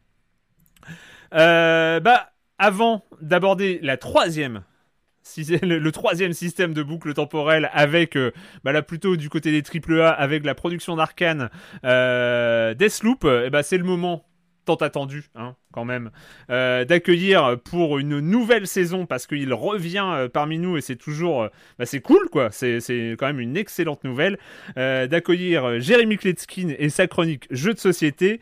Salut Jérémy. Salut Erwan, salut à tous. J'espère que vous avez passé un bon été, que vous êtes euh, reposés, que vous avez pu prendre un petit peu l'air et puis surtout éviter les soirées un peu chiantes. Vous savez, celles qu'on passe sur son téléphone, devant le frigo, sur un écran euh, où on sourit pas vraiment. Parce que nous ici, on fait l'impossible toute l'année pour que ça n'arrive pas. En tout cas, cette saison, on va la démarrer en douceur sur les chapeaux de roue. Alors en douceur parce que c'est un petit jeu sympa avec pas trop de règles, vous allez voir. Et sur les chapeaux de roue parce que c'est une tuerie. Moi, j'ai joué euh, presque mille fois cet été et je peux vous dire, il est dans mon top 3 déjà des jeux à deux joueurs de tous les temps. Hein. Son nom, Botanique avec un K B-O-T-A-N-I-K. Il se présente dans une petite boîte qui contient principalement un petit plateau de jeu et puis des tuiles. Le thème, eh ben, on est un méca botanicien et on va créer des plantes euh, cheloues dans un univers steampunk euh, coloré. Euh. Enfin, il y a des plantes et je vous assure en ce moment, c'est la mode des plantes sur les jeux de plateau. Voilà, il y a des modes. Et là, il va vous falloir vous concentrer un petit peu parce que c'est le moment où je vais vous expliquer le principe. c'est pas compliqué, hein, mais c'est nouveau et original. Moi, ça m'a bluffé. En fait, sur le petit plateau qui est posé au centre de la table, il y a trois lignes de cinq cases. Une ligne devant chaque joueur et puis une ligne au milieu. Il y a 65 tuiles réparties en 5 couleurs et on trouve 7 types de tuiles. Les tuiles représentent des tuyaux, donc il y en aura en coude, euh, des carrefours, des cul-de-sac, euh, etc. Chaque joueur commence avec une tuile source qui va donc alimenter son réseau. En gros, le but c'est d'avoir des surfaces d'une même couleur les plus étendues possibles et puis aussi certaines tuiles qui ont des fleurs qui sont représentées dessus, elles rapportent des points supplémentaires. Mais revenons à la mécanique de pose et de sélection de tuiles parce que c'est ça qui est tout à fait génial. Lors de son tour, un joueur pourra poser une tuile mais il ne la posera pas directement sur son réseau devant lui. Non, il faudra la poser sur l'une des cinq cases devant soi ou sur l'une des cinq cases de la ligne au milieu commune aux deux joueurs. En effet, pour la poser sur sa ligne, il faudra que la tuile du milieu correspondante soit de la même couleur ou de la même forme. Et donc si on ne peut pas ou ne veut pas poser une tuile euh, sur sa ligne, eh ben on la pose au milieu euh, sur une case de son choix. Et c'est en posant des tuiles sur l'une des cinq cases du milieu qu'on va débloquer les tuiles euh, devant les joueurs. Et oui, une fois qu'on l'a posé les tuiles adjacentes devant les joueurs, si elles n'ont plus de points communs, ni forme, ni couleur, eh ben elles sont libérées. Et c'est à ce moment-là que les joueurs posent des tuiles sur leur réseau. Et vous l'avez compris, ce jeu botanique offre plein d'opportunités pour euh, planifier, contrer ou titiller son adversaire. Moi, si j'avais un gros tampon, j'y apposerais un coup de cœur. Voilà. Les auteurs Grégoire Larguet, Franck Critin et Sébastien Pochon. Pour deux joueurs, ils disent à partir de 10 ans, mais les enfants de gamers, ils sont au-dessus du lot, donc moi je dis tranquille, 7-8 euh, ans. Pour des parties d'environ une demi-heure. C'est édité par Space Cowboys. Et puis moi j'ai encore 4 ou 5 coups de cœur là de cet été à vous chroniquer, plus les sorties de la rentrée. Ça me fait super plaisir de repartir avec vous pour une nouvelle saison. À très bientôt. Bye bye Bye bye Jérémy et nous aussi, nous aussi, ça nous fait super plaisir. Euh, on va continuer à acheter des jeux de société et ça c'est trop cool et en plus c'est super d'avoir un nouveau jeu à deux joueurs qui est pas une catégorie euh, très euh, fourne. Enfin si, il commence à y en avoir beaucoup, mais c'est toujours agréable. Ça, ça me séduit moi l'idée, l'idée d'avoir des plantes. Je suis très contente qu'il y ait une mode des plantes dans les jeux de plateau. C'est ça, ça c'est cool. à la semaine prochaine donc Jérémy et c'est le moment, bah, c'est le moment de partir sur euh, là, le, on a fait 12 euh, minutes euh, et, The Forgotten City. Et eh ben, c'était vraiment les jeux de l'été. Là, c'est un jeu de la rentrée. C'est vraiment peut-être le jeu de la rentrée. c'est encore une fois une boucle temporelle. Et quelle boucle temporelle? C'est celle de Deathloop. Nobody's gonna thank you for destroying paradise. Then it's on me to end it for all of us.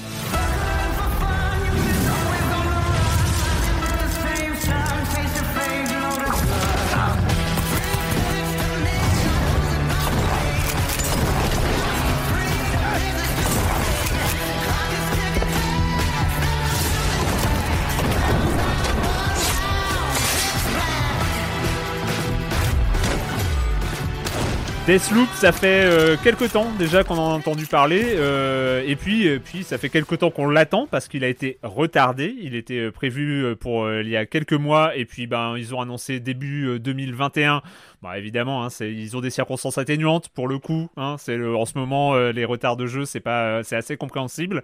Euh, mais il a, il sort finalement bah, mi mi septembre, il y a quelques jours seulement. je crois qu'il est sorti le 14. c'est Deathloop. Deathloop, c'est l'histoire de Colt qui se réveille sur une plage. Euh, il sait pas trop ce qu'il fait là, mais il va vite le comprendre et puis il va vite le revivre suffisamment euh, de fois pour euh, très bien comprendre ce qui se passe. de là à réussir à en sortir, c'est une autre histoire. Ça, c'est Deathloop, boucle temporelle. mais je ne sais pas qui je lance sur Deathloop. Et toi, Julie, allez, comment s'est passé ton réveil sur la plage? Bah écoute, plutôt sympa hein, ce réveil sur la plage parce que moi, euh, je, je l'attendais un peu Deathloop, mais surtout, le truc c'est que j'avais l'impression qu'on avait quand même pas mal de vidéos de gameplay, des images qui étaient mm. sorties, mais il y a quand même ce sentiment un peu d'incompréhension générale. J'ai l'impression que tout le monde se demandait un peu ce que ça allait être exactement. Et, euh, et à chaque fois, enfin les développeurs d'Arkane disaient, vous verrez, euh, tout ça aura du sens une fois, euh, une fois que vous aurez la manette en main. Et il faut avouer qu'effectivement, tout ceci prend du sens. Enfin, je veux dire, une fois qu'on a la manette en main.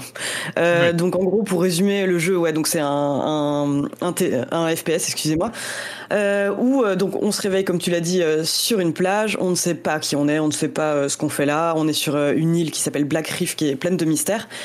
Et donc en fait, bah, la, première phase, ça va être la phase d'exploration en fait, qui très vite aboutit à un moment où on a des armes en main. Et là, c'est vraiment le cœur du le cœur du jeu. C'est un excellent, un, vraiment un excellent shooter où on se rend compte qu'en fait, oui, à chaque fois d'une boucle temporelle à l'autre, on perd effectivement toutes les armes qu'on a amassées, mais euh, le truc qui est vraiment euh, essentiel, c'est qu'on garde le bagage, enfin les informations qu'on a engrangées la veille. Il y a vraiment un côté, oui, le, savoir c'est le pouvoir dans ce jeu euh, qui, qui marche très bien. Et, euh, et, alors vraiment, moi, j'ai trouvé que c'était un, un, plaisir à jouer. Je pense que euh, je savais pas du tout quoi en attendre. Moi, je m'étais demandé est-ce qu'on va avoir un, un, Dishonored avec des flingues qui font poum poum? Est-ce qu'on va avoir un petit peu un côté Hitman parce qu'on sait qu'on a des cibles à abattre? On a donc des, euh, des visionnaires à tuer. Et alors en fait, bah, ni l'un ni l'autre parce que c'est vraiment un, un shooter que, je trouve très orienté action. Alors certes, c'est possible de faire quelques quelques missions en furtif, donc on se retrouve très vite confronté à des tas d'ennemis qui ont une IA assez approximative, mais ça, je pense que c'est euh, plutôt un des points forts du jeu parce que euh, ça permet une espèce de de grande créativité où on peut euh, donc arriver dans une zone, ne rien en savoir et commencer à s'amuser. Et ça, pour le coup, je trouve que vraiment tout est laissé à l'imagination, la créativité du joueur. Et pour moi, c'est vraiment un, un bac à sable où on s'amuse quoi. C'est euh, j'ai trouvé ça vraiment très très chouette. Donc euh, pour résumer comment marche le jeu, c'est pas un monde ouvert. En fait, on va avoir euh, quatre grandes zones. Donc on a le complexe, on a Updam, la bête Carl et le rocher de Freestad, je crois, qui sont eux-mêmes divisés en quatre zones. Enfin comment dire, quatre périodes de temps. On va avoir le matin, le midi, l'après-midi et le soir. Donc ça fait ça fait donc 16 cartes et qui varient énormément d'une période à l'autre. En fait, on a beau penser connaître une zone par cœur moi, je trouve qu'il y avait toujours ce sentiment de surprise dans l'exploration euh, à certains moments de la journée. Et c'est un monde qui est euh, absolument foisonnant. Enfin, vraiment, c'est un, un, plaisir euh, de l'explorer. Et là, euh, un plaisir à explorer qui est, qui, qui est rendu possible aussi parce que c'est hyper agréable à prendre en main. Enfin, vraiment, moi, je trouve que les armes, le fusil à pompe, enfin, les, et les breloques, donc on a des petites breloques qu'on peut placer sur nos armes pour nous permettre de les, de les améliorer. Les modules qu'on va découvrir plus tard qui nous permettent de changer nos capacités à nous c'est euh, c'est vraiment un plaisir. On retrouve euh, quand même un petit côté Dishonored. Et euh, moi, j'ai trouvé ça vraiment très très chouette. C'est juste que voilà, là où j'étais un peu déçu, enfin déçu. C'est juste que je m'attendais un peu plus à ce qu'on ait, comment dire, que les visionnaires on puisse les tuer un peu comme on veut, qu'on puisse mettre en place des petits plans, euh, des petits plans machiavéliques parfaits comme on peut faire dans Hitman, c'est pas vraiment ça. En fait, enfin, on va se rendre compte qu'il y a quand même un scénario qui est, euh, qui est assez balisé, etc. Mais euh, voilà, pour moi, tout le plaisir, c'est dans l'exploration et le, et le gameplay, quoi, le plaisir de jeu, quoi.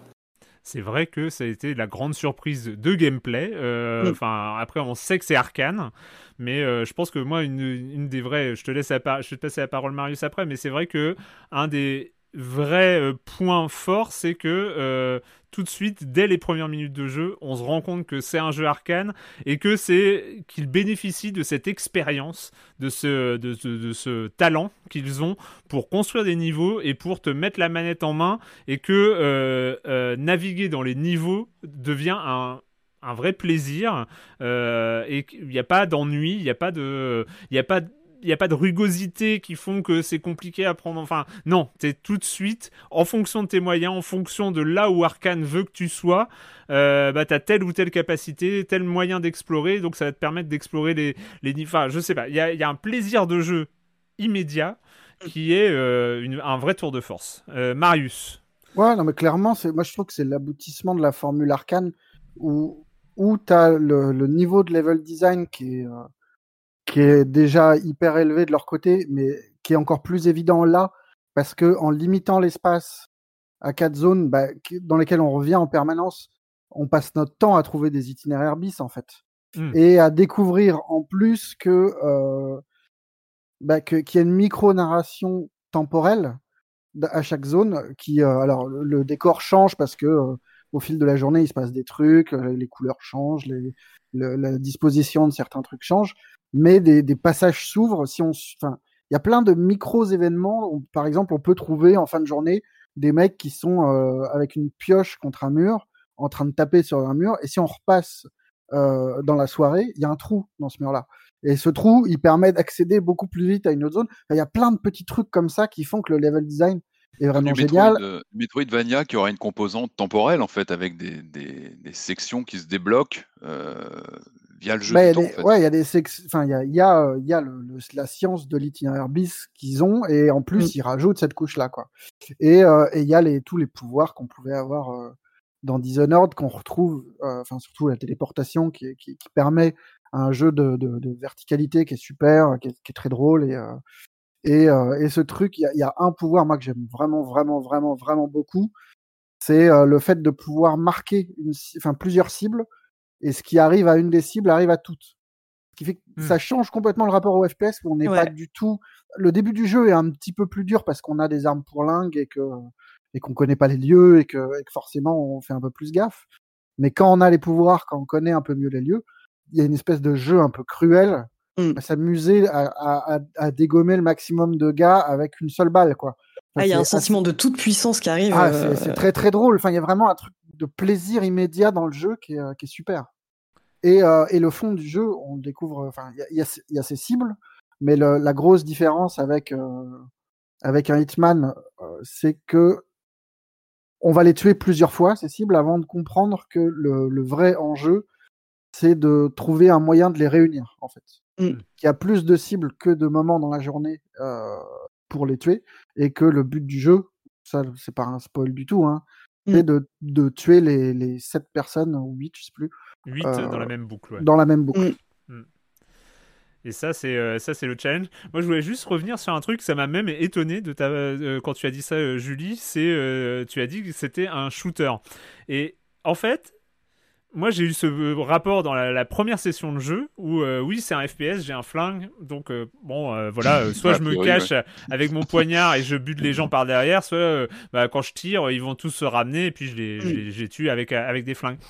Et, et en fait très vite je me suis dit mais non mais le, le côté shooter, le côté FPS c'est principe c'est pratiquement un décor, euh, c'est pratiquement une sorte de, euh, de, de, feature du jeu en fait. C'est, pour moi, c'est pas le cœur euh, parce que d'une part, c'est pas dur. Enfin, il n'y a pas cette oh. difficulté inhérente au, FPS où, grosso modo, tu as peur de déclencher le machin parce qu'ils vont tous se ramener et puis t'es mort. Alors oui, si tu merdes et que tu te retrouves avec six personnes qui t'entourent parce que tu meurs vite dans, dans, dans, le jeu quand même, ça, ça va aller assez vite. Sachant que euh, dans, dans, une boucle, tu as le droit à, euh, à, deux, euh, à deux résurrections à l'intérieur de la boucle avant de recommencer le, truc. Donc on n'est pas sur un, un, truc punitif du tout en termes de shooter, parce que comme tu l'as dit Marius, avec les pouvoirs en plus qui arrivent, finalement le côté shooter tu domines, mm. parce que bah, parce que toi tu connais les lieux, parce que toi t'en es, t'as la mémoire des boucles précédentes, donc en fait plus tu fais de boucles, le savoir étant une arme, plus tu euh, tu domines euh, finalement euh, les, les, les, la chair à canon qui, est, qui est là et qui, et qui fait toujours la même chose. et donc j'ai trouvé que justement, moi ce qui m'a dans les, les, sessions suivantes, j'ai trouvé que l'aspect FPS était assez marrant parce que c'était plus le centre du jeu. Mmh. Parce que c'est mmh. un jeu à la première personne avec un flingue, mais finalement le, le, fait de se servir de son flingue ou de ses armes n'est plus au centre c'est pas ça le, le, cœur du jeu. C'est pour ça que quand tu as qualifié ça de shooter, je me suis dit. Oui, je vois ce que tu dis. Est-ce que c'est. Est-ce que finalement c'est un shooter? C'est un shooter parce que c'est un élément de gameplay, mais finalement il se, il se décentre. Je trouve que le, le, le shoot arrive en assez vite en secondaire en fait. Je sais pas si je m'exprime bien. Oui, je crois que je vois ce que tu veux dire. Ouais. Moi, je trouve, enfin, ce que je trouve intéressant, enfin, euh, pardon, dans le dans le jeu, c'est que le côté boucle temporel, enfin c'est vraiment un peu euh, l'anti-returnal dans le sens où c'est pas vraiment punitif effectivement et il y a un côté où tout est dédramatisé en fait. On a vraiment l'impression que bah on se plante, c'est pas grave, en fait on repart. Et euh, moi j'aimais bien ce côté-là où en fait euh, bah il y a plein de moments où bien sûr tu te dis je vais commencer en infiltration, À partir du moment où t'es repéré, bah c'est pas grave parce que l'IA, en fait, il y a seule une petite partie de la zone qui va être mise au courant et tu peux très bien reprendre euh, ta partie en étant furtif si tu le veux. Il y a ce côté vraiment où tout est mis euh, sur l'amusement du joueur et euh, ouais, vraiment le côté. Moi, j'avais l'impression d'être un peu dans un jour sans fin, le moment où Bill Murray se rend compte qu'il peut s'amuser et faire ce qu'il veut parce que rien n'est grave, il reviendra le lendemain, quoi. Oui. oui, le côté punitif, c'est vraiment pendant la première heure et demie où tu t'accroches à ton arsenal parce que t'as pas envie de perdre le flingue que t'aimes bien et machin. Mais, une mais très vite, tu, tu, deviens hyper puissant, quoi. Oui, et puis tu trouves des moyens de garder ton arsenal. Euh, enfin, je veux dire, y a ça a été implémenté dans le jeu. Tu peux infuser tes armes donc pour les garder pour le lendemain. Patrick? C'est un peu comme Prey, qui était tout sauf un shooter euh, en vue subjective quand il pense. qui avait une apparence comme ça quand tu le prenais en main, et puis très vite tu comprenais que non, c'était pas du tout le, le, fond du jeu. Donc c'est intéressant, oui, d'avoir cette surface un petit peu, cette couche de gameplay qui derrière a quelque chose de beaucoup plus important et de beaucoup plus. Et c'est pour ça que j'ai assez mal compris la com. Après, c'est peut-être peut parce que c'est ça qui vend, j'en sais rien. C'est ce qui vend, c'est ce que j'allais te dire. Oui, les trailers, les trailers, euh, moi, à un moment, j'avais peur parce que mm. c'est ok, Deathloop, c'est arcane, c'est cool et tout ça. C'est fun, années 70, que... euh, oui, années 60. ah oui, on n'a pas parlé du design années 60. Oui, qui est, différent de, ce qu'on connaît, oui. Qui est incroyable. Enfin, moi, je trouve que le, le, le, le design général, c'est pas une claque next-gen façon 4K euh, euh, machin avec euh, ray tracing et machin. C'est pas ce type de claque, mais en termes de travail sur le design, le jeu est extrêmement fluide, se prend super bien en main. Il n'y a pas de, il a pas de raté à ce niveau-là. Mais, mais c'est vraiment, c'est, le, le les trailers hyper guerriers parce que mm. franchement, les trailers de Deathloop, euh, c'était euh, euh, t'enchaînais les kills et tout ça. Enfin, il y avait un côté skill FPS qui était là, alors que moi, finalement, une fois le truc en main, t'es plus trop là-dedans, en fait. Après, c'est dur à expliquer. C'est difficile à expliquer comme ça en quelques secondes dans un spot vidéo. Vous comprendrez la manette en main, bah, c'est vrai. Bah, voilà. Marius. Mais c'est au point où ton, plaisir est justement de ne plus tirer. Enfin, il y a un truc mm. de euh, se faufiler, déclencher un système de sécurité qui va buter tout le monde dans la pièce. Et toi, tu es dans un petit coin en train de rigoler, et puis tu passes euh, devant les cadavre fumant, ou trouver des moyens de faire évacuer une zone. Enfin, il y a, vraiment un jeu là-dessus qui est très, euh, qui est très plaisant, quoi. Mais il y a un truc un peu à la Metal Gear, enfin je me rappelle notamment c'était Grand Zeroes qui était le, la préquelle du 5 qui était aussi sur un lieu comme ça, il y avait une unité de lieu et puis il y avait toute une comment dire une profusion de petites histoires, de petites mécaniques euh, dans, un, dans un lieu qu'on allait dénicher peu à peu des pareil des, des, sections de des temporalités aussi qui étaient à un endroit et ça me rappelle un petit peu ça quand vous en parlez. Euh... Ouais ouais et puis tu as, plein de zones qui ne se débloquent qu'à certains moments mmh. et qu'après certaines actions donc, tu as, vraiment un truc de Ah, il faut que j'aille à tel endroit pour activer ce bidule qui va m'ouvrir ça, mais à tel moment de la journée. Et tu as, vraiment l'impression de creuser un truc en permanence mmh. et de découvrir, euh, découvrir des chemins partout. quoi. Mmh. C'est une gigantesque galerie euh, sur, sur six niveaux et, euh, et les trucs qui te semblaient évidents. Le, moi, ça a été vraiment une, ça, a été vraiment une révélation le moment où j'ai compris, mais, non, mais je suis pas dans un FPS de skill euh, où euh, je vais devoir euh, enchaîner les kills, les, headshots parce que sinon je suis mort et tout ça. Et, franchement, c'était là pour le coup, ça, marche et le côté boucle temporelle, le côté scénario, le côté un peu où ils se sont amusés avec avec les différents les différents systèmes à manipuler et tout.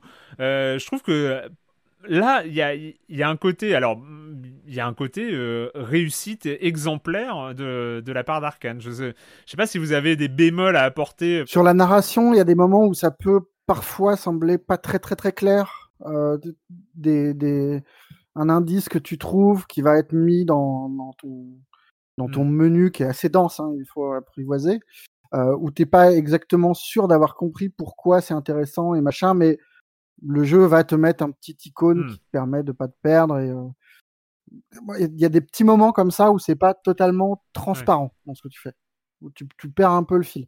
Après, euh, je, ne serais pas trop négatif non plus parce que je trouve qu'il y a un vrai plaisir dans le dans la mmh. lecture des documents. Dans, je trouve que le jeu est drôle en fait. Il y a le jeu, ça fait longtemps que j'ai pas euh, ouvert des docs audio ou des trucs ou, lu des, textes de, terminaux euh, que tu trouves avec plaisir en fait. Euh, et, et, je pense que tu perds une partie du plaisir narratif du jeu si tu fais pas ça. Euh, Vraiment. Mm, mm. C'est rigolo, on a fait, on a fait une petite, bah t'étais là Julie d'ailleurs, on a fait une petite conférence de presse avec, euh, avec euh, sur, euh, en, visioconférence avec, avec quelques-uns des, des, des, développeurs d'Arkane, le directeur créatif, le directeur narratif et le réalisateur. Et moi, j'ai posé la question sur le côté, bah, vous sortez des sloops quelques semaines après 12 minutes et The Forgotten City, avec Returnals et The Outer Wilds qui sont arrivés avant. Enfin, il y a un côté euh, boucle temporelle euh, méta quoi. Enfin c'est les boucles temporelles qui reviennent etc et, euh, et, là ils ont répondu bah c'est le responsable narratif qui, qui disait qu'il avait joué à 12 minutes que ça il trouvait intéressant les manières différentes d'aborder mm. d'aborder la boucle. Mais moi j'ai bouclé aussi un peu sur, sur ce sujet là et en fait à un moment je sais plus, c'est toi qui as parlé de, de, Hitman, euh, Patrick, mais je me souviens que quand on a parlé de Hitman, euh, ouais, ou Julie, mais c'est en fait Hitman, c'est une boucle temporelle. Ah bah oui, oui, bien sûr, par, définition. Et en fait, tu te rends compte, tu te rends compte que le jeu vidéo, le, script, le script du jeu vidéo, c'est une boucle. Bah, quand à partir du ah moment où tu meurs et tu reviens, et que, et que finalement dès euh, Grand Dog Day, finalement le jour de la marmotte, la grammaire du jeu vidéo était dedans c'est ça, la grammaire du jeu vidéo du die and retry. Le Space Invader, c'est une boucle. Une partie de Space Invader, euh, une partie de Pac-Man, tu la loupes, tu recommences, tu... c'est la définition même du jeu vidéo. Et donc, en fait, le, le, fait de faire des jeux narrativement basés sur cette boucle temporelle, c'est euh, rajouter une couche de méta sur quelque chose qui, euh, qui existait, qui est intrinsèque au jeu vidéo. À partir du moment où tu as des niveaux avec du script, euh, tu as une boucle temporelle. Super Mario Bros étant peut-être la, première grande boucle temporelle parce que tu sais à quel moment vont arriver les ennemis. Et quand tu fais des speedruns de, des premiers niveaux de Super Mario, c'est parce que tu sais le, que, que, tel Goomba va arriver à tel moment, que tel machin. Et donc finalement oui, voilà. l'expérience que tu, tu, construis. Ton... La question, c'est pourquoi il y a cette mode? Parce que là, on parle d'une mode, on parle d'une vraie tendance de fond qui, qui, qui, vraiment s'accentue. Pourquoi maintenant? Euh, Est-ce qu'il y a des raisons? Bah pourquoi il y a trois ans Ça monte en, puissance, et là on en parle aujourd'hui, c'est flagrant. Il y a vraiment cette question de la boucle temporelle. Est-ce que pourquoi? Est-ce que c'est lié aux circonstances du Covid? C'est pas sûr parce qu'effectivement les développements quand même datent de plus de plus longtemps. Est-ce que c'est euh, lié peut-être à, la formule de l'open world qui était arrivée peut-être à une sorte de. Est-ce qu'on n'avait pas euh, atteint les limites? Est-ce qu'on n'a pas parce qu'on arrive sur des consoles surpuissantes aujourd'hui, on peut créer des mmh mondes ouverts gigantesques, mais est-ce que c'est la réponse à tout? Peut-être pas. Est-ce qu'il ne faut pas revenir justement à une concentration sur un lieu où on va donner plus de dimensions autrement? Je ne sais pas je trouve que c'est euh, finalement c'est intégré à la narration du jeu le die and retry. Et euh, finalement tu, tu, le retrouves dans Hades par exemple. Hades ah bah euh, quand, quand, ils ont fait non mais c'est basé sur le même travail c'est-à-dire ok les rogues tu finis, tu recommences au début. Et bah Hades, ils ont dit ah oui, tu finis, tu recommences au début, mais comment est-ce qu'on intègre le fait de mourir et de recommencer au début à une narration plus englobante? Et finalement, mm. le fait de, baser son truc sur la boucle temporelle, c'est tu prends narrativement le die and retry et tu euh, mais le joueur, ok, en tant que concepteur du jeu, euh, je sais que en tant que joueur, vous allez mourir et recommencer au début. Et eh ben, je vais intégrer ça dans une narration, et ça, ça va faire partie de mon univers, ça va faire partie de mon jeu. Alors pourquoi ça arrive maintenant? Bah parce qu'il y a eu des précurseurs, sans doute. Il y a eu des, euh, des gens qui, qui, ont eu cette La technologie le permet, parce que je pense que c'est aussi gourmand en termes de technologie, de voilà, de process, de et ça, ça désacralise aussi la mort de l'avatar. Quand ton personnage revient, euh, euh, tu ne le perds plus. Enfin, il y a quelque chose bah, qui désacralise. Un peu comme dans les rogues, c'est tu intègres, tu intègres ça en fait. Oui, à la limite, c'est presque la, la, mode des rogues qu'il mm. faudrait questionner aussi. Euh, derrière.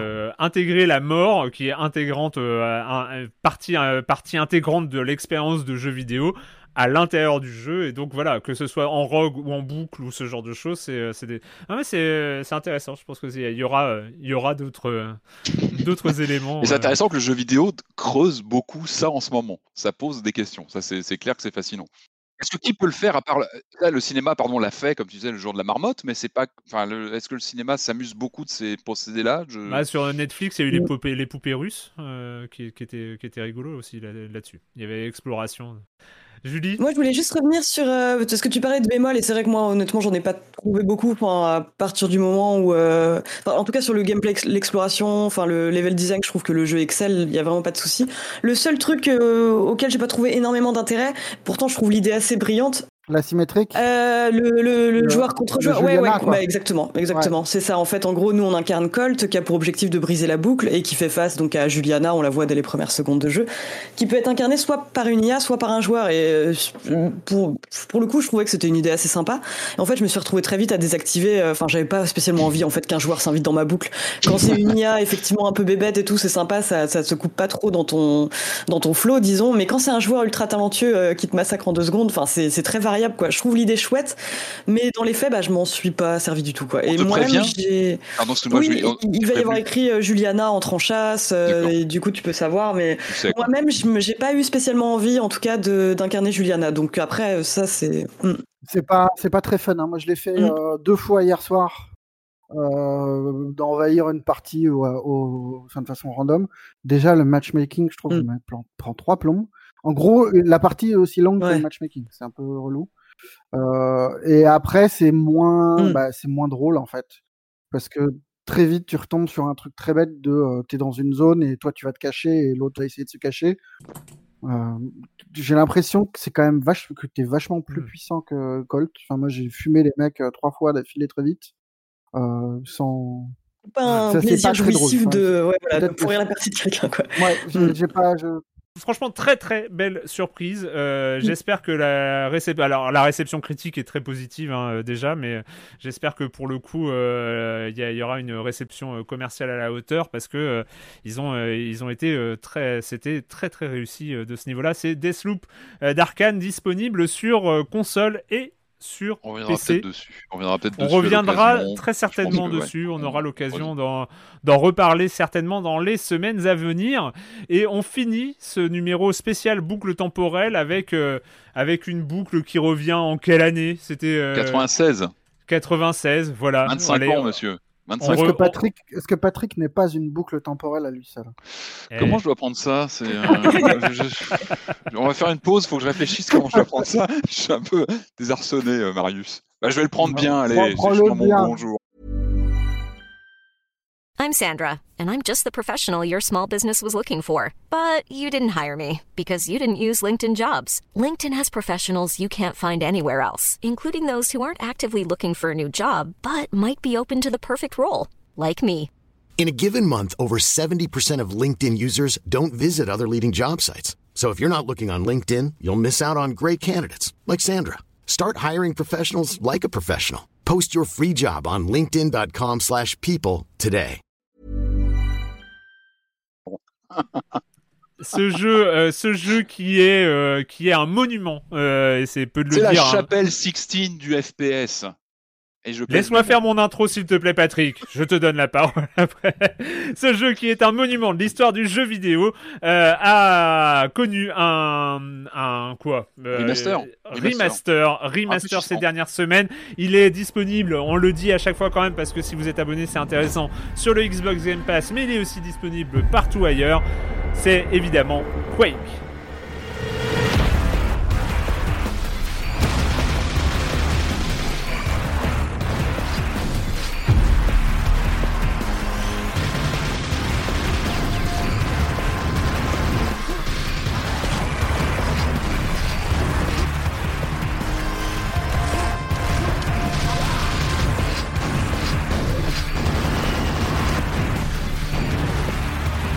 Quake 1996, ID Software, euh, la légende, la légende qui arrive après euh, après Doom, euh, qui qui là met le FPS en 3D, en vrai 3D pour le coup.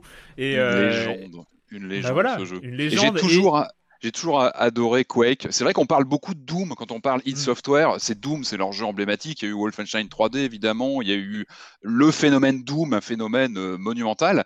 Mais Quake euh, en 96, c'est euh, bah, c'est une charnière. C'est vraiment le pari de l'équipe de donc de, de id Software. avec, je me rappelle de cette phrase. Je crois que c'est John Romero qui parlait beaucoup avant la sortie du jeu, qui avait promis Quake sera à Doom ce que Doom était à Wolfenstein 3D. Et mm. tout était dit parce que c'était on avance comme ça de, génération de moteurs en, en quoi En trois ans ça allait à une vitesse folle, fulgurante. Et pour moi, c'est vraiment. Hein. Pardon?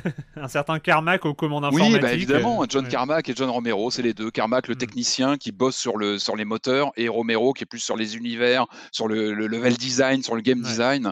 Euh, L'alchimie entre les deux, en tout cas pendant un certain temps. Euh, on est en 96, on est sur une deuxième vague de jeux en 3D parce que pour moi, il y a, plusieurs, il y a plusieurs grandes dates. Il y a, un socle qui est Virtua Fighter de, Sega. Euh, Virtua Fighter, c'est vraiment une date dans les jeux en polygone, le jeu de combat en 3D. Hmm. Euh, il va influencer ce jeu-là Sony pour la conception de la, PlayStation parce que Sony va dire oh là, il faut de la 3D pour les machines qui arrivent, donc ils vont booster la 3D et ça va plutôt leur réussir. Ça va aussi inspirer bah, tout, toute cette génération, en 96, ça explose. Il y a Quake, qui est en gros une transfiguration de Doom, mais en 3D, polygonale, dans des environnements complètement en 3D. Et puis c'est l'année de Mario 64. Donc autant dire qu'en 96, on est vraiment sur la 3D dans tous les sens. L'actualité, donc, c'est euh, les 25 ans de, Quake. Euh, un jeu dont on parle pas forcément tant que ça. Quake, euh, c'est mmh. vrai qu'il a été un peu dépassé par ses héritiers. Euh, il a un petit peu disparu. Enfin, il y a eu des. Moi, je joue toujours régulièrement mes versions euh, console. J'ai une version Saturn, j'ai une version Nintendo 64 aussi. Euh, il était dispo sur Steam dans une version. Vous savez que la console, il fallait appeler la console pour régler le, la jouabilité à la souris. C'était pas toujours très confortable. donc là, pendant la QuakeCon, on a eu, l'annonce. Hein, c'était un cadeau, un cadeau de bah, la part de Bethesda, dire voilà, on ressort pour les 25 ans une version rafraîchie, nette, propre euh, du Quake original. On parle pas de Quake 2 ou de Quake 3, on parle du premier Quake emblématique, euh, donc développé par Night Dive Studio. Donc eux sont un peu des spécialistes du, comme ça du portage de, de, FPS des familles. Hein. Ils ont porté Doom 64. Là, ils travaillent sur Exhumed, qui était un très bon jeu, notamment sur Saturn et PC, qui arrive aussi en version euh, rafraîchie. ils ont bossé avec Machine Games, les gens qui bossent sur le prochain jeu Indiana Jones, qui, bah, qui ont conçu des des, niveaux. On est en fait, on n'est pas sur un reboot. Ça, ça viendra peut-être. Peut-être que c'est aussi une façon de tester un petit peu ce que ça donne. Je sais que John Carmack l'avait dit à un moment, il l'avait dit euh, lorsqu'il était encore euh, chez id Software. Si on doit revenir à Quake, peut-être qu'il faudra revenir aux origines de Quake, au premier. Et peut-être que ce, ce rafraîchissement du premier jeu, c'est aussi un, ballon d'essai pour voir si ça prend. Euh, on est sur un remaster, on est sur un, bah, un jeu qui, qui, est très fidèle à ce qu'on connaissait là, du de 96, on a quelques effets visuels optimisés, des effets de lumière, d'ombre, des filtres, euh, on a la gestion du gyroscope. Ça a l'air tout simple comme ça, mais sur Switch, c'est vachement euh, important. On l'a pas dit, mais il sort donc sur les consoles next-gen actuelles, sur les nouvelles. On a une version euh, donc PS5, Xbox X qui doit arriver, qui sera encore optimisée. Donc ça, on attend évidemment impatiemment. Mais le pied, c'est sur Switch, va jouer à Quake en 2021 un jeu comme ça sur une console portable, c'est complètement fou. On est sur hmm. du 60 images secondes. Alors, ce qui est bien, c'est qu'en termes de contenu, on a beaucoup de choses. On a quatre extensions. On a deux extensions de l'époque qui étaient sorties dans la foulée du jeu originel. On a l'extension Dimension of the Past de Machine Games qui était sortie pour les 20 ans. Et là, on a une nouvelle extension. Tout ça, c'est intégré, allez hop, dans cette version qui sort, qui s'appelle euh, Dimension of the Machine, euh, qui, est, qui est vraiment intéressante. Euh, on sent une science de Quake, du premier Quake.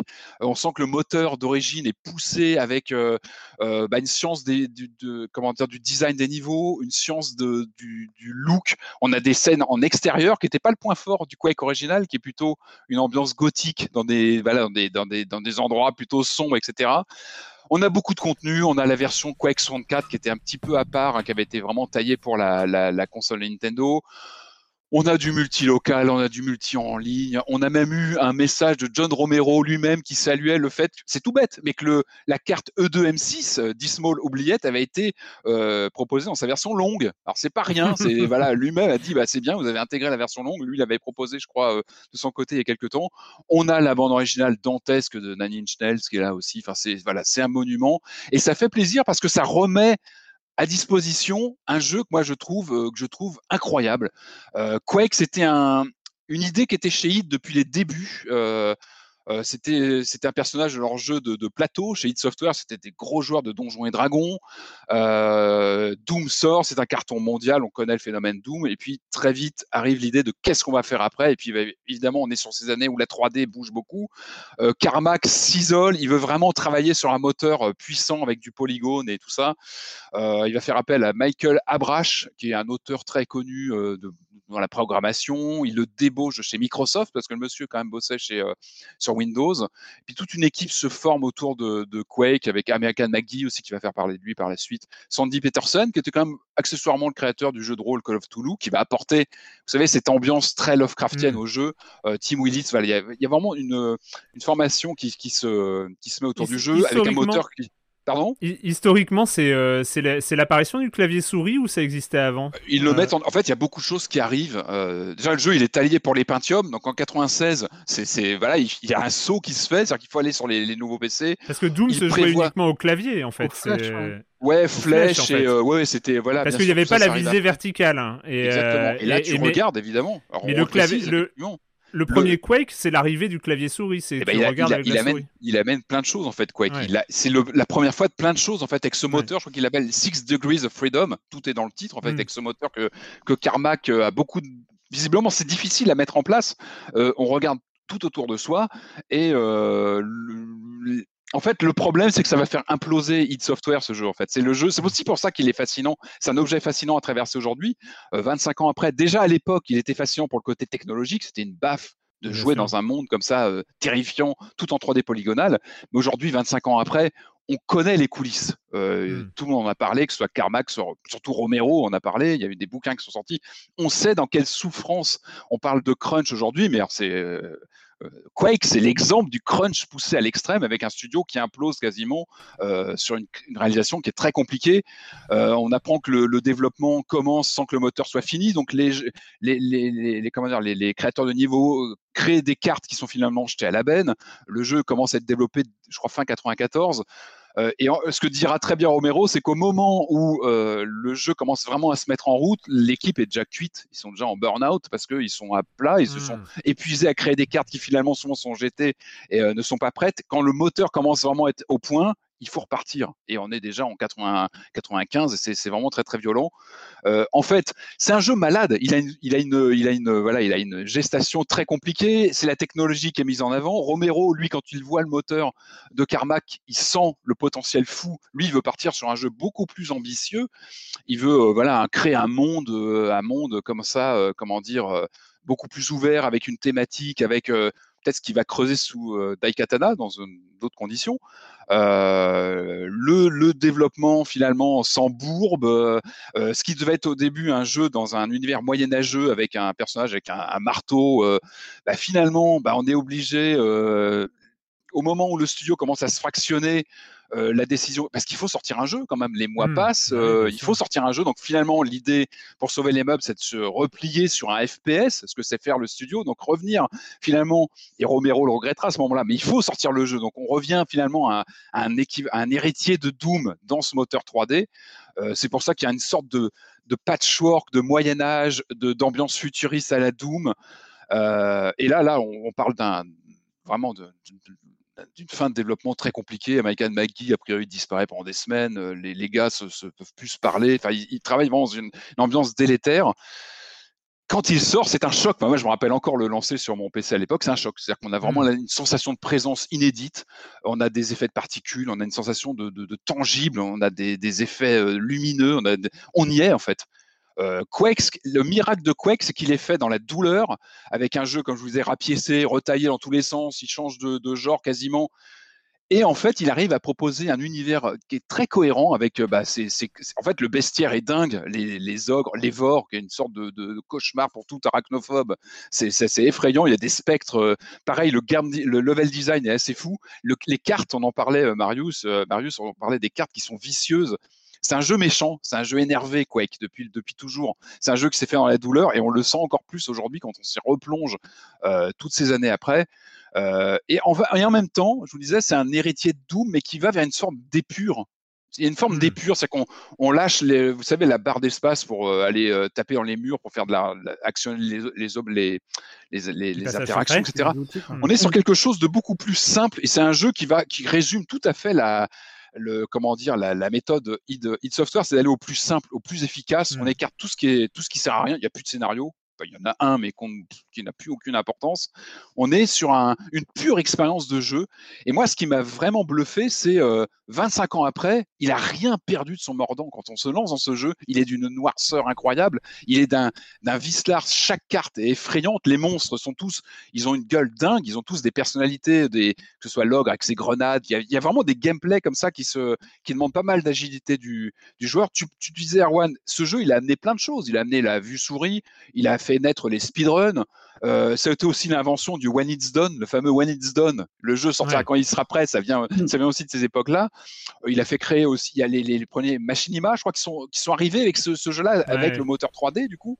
Euh, Willis en, en parla euh, plus tard. C'est un jeu aussi. La série Quake a eu des problèmes d'identité. C'est vrai que Quake 2 était plus narratif. Moi, il m'a moins marqué Quake 2. C'est sûrement un meilleur jeu, mais c'était un jeu moins énervé. Il y avait plus Romero. C'est vrai que le, studio explose hein, lorsque le jeu euh, Romero racontera. Il lance le, jeu, il le met en ligne. il n'y a plus personne au studio. Le, vraiment, le studio est en morceaux. Lui s'en va juste après. Il, pose sa dème, il s'en va.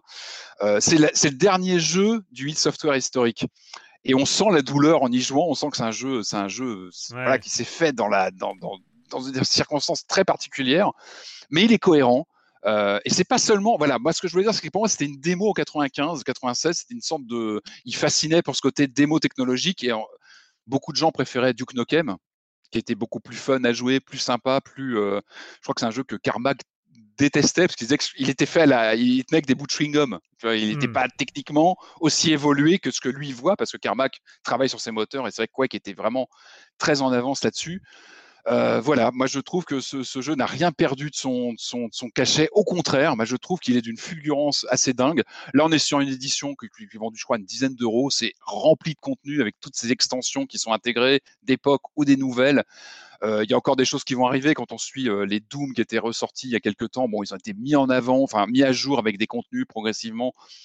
On peut jouer des heures et des heures dessus. Et moi, je prends un pied à retraverser ce Quake et que je redécouvre littéralement. Je trouve qu'il est d'une, il y a une science des niveaux, une science des ambiances, une science des monstres, de la mise en scène que je trouve complètement bluffante. Non, mais vraiment, le sound design, tout, moi, je, suis toujours aussi bleu. Et je trouve vraiment, je suis surpris, tu vois, je pensais vraiment que c'était un jeu de son époque qui donnait, euh, qui, avait, qui était une sorte de, pic technologique à l'époque. Aussi pour le studio qui n'aura plus forcément le même. Euh, à t'écouter, j'ai réalisé que j'avais je l'ai relancé aussi durant l'été mmh. pour montrer à ma fille à quoi ça ressemblait un FPS euh, du temps jadis. Euh, c'était très sympa, très marrant et, très agréable. Et j'avais complètement oublié cette histoire de BO de Nine Inch Nails, ah, oui, qui, euh, dont j'ai aucun souvenir. C'est normal. Je l'ai relancé et ça, et je ne l'ai pas. Je, c'est normal. En fait, pas entendu. C'est normal. C'est une, c'est une BO très ambiante. En fait, c'est vraiment des euh, c'est une atmosphère en fait plus qu'une bande originale mmh. en bonne et due forme. Et on sent, c'est intéressant. Hein, Reznor était un grand fan de Doom, c'est pour ça que il s'est rencontré avec Kid Software pour bosser sur Quake.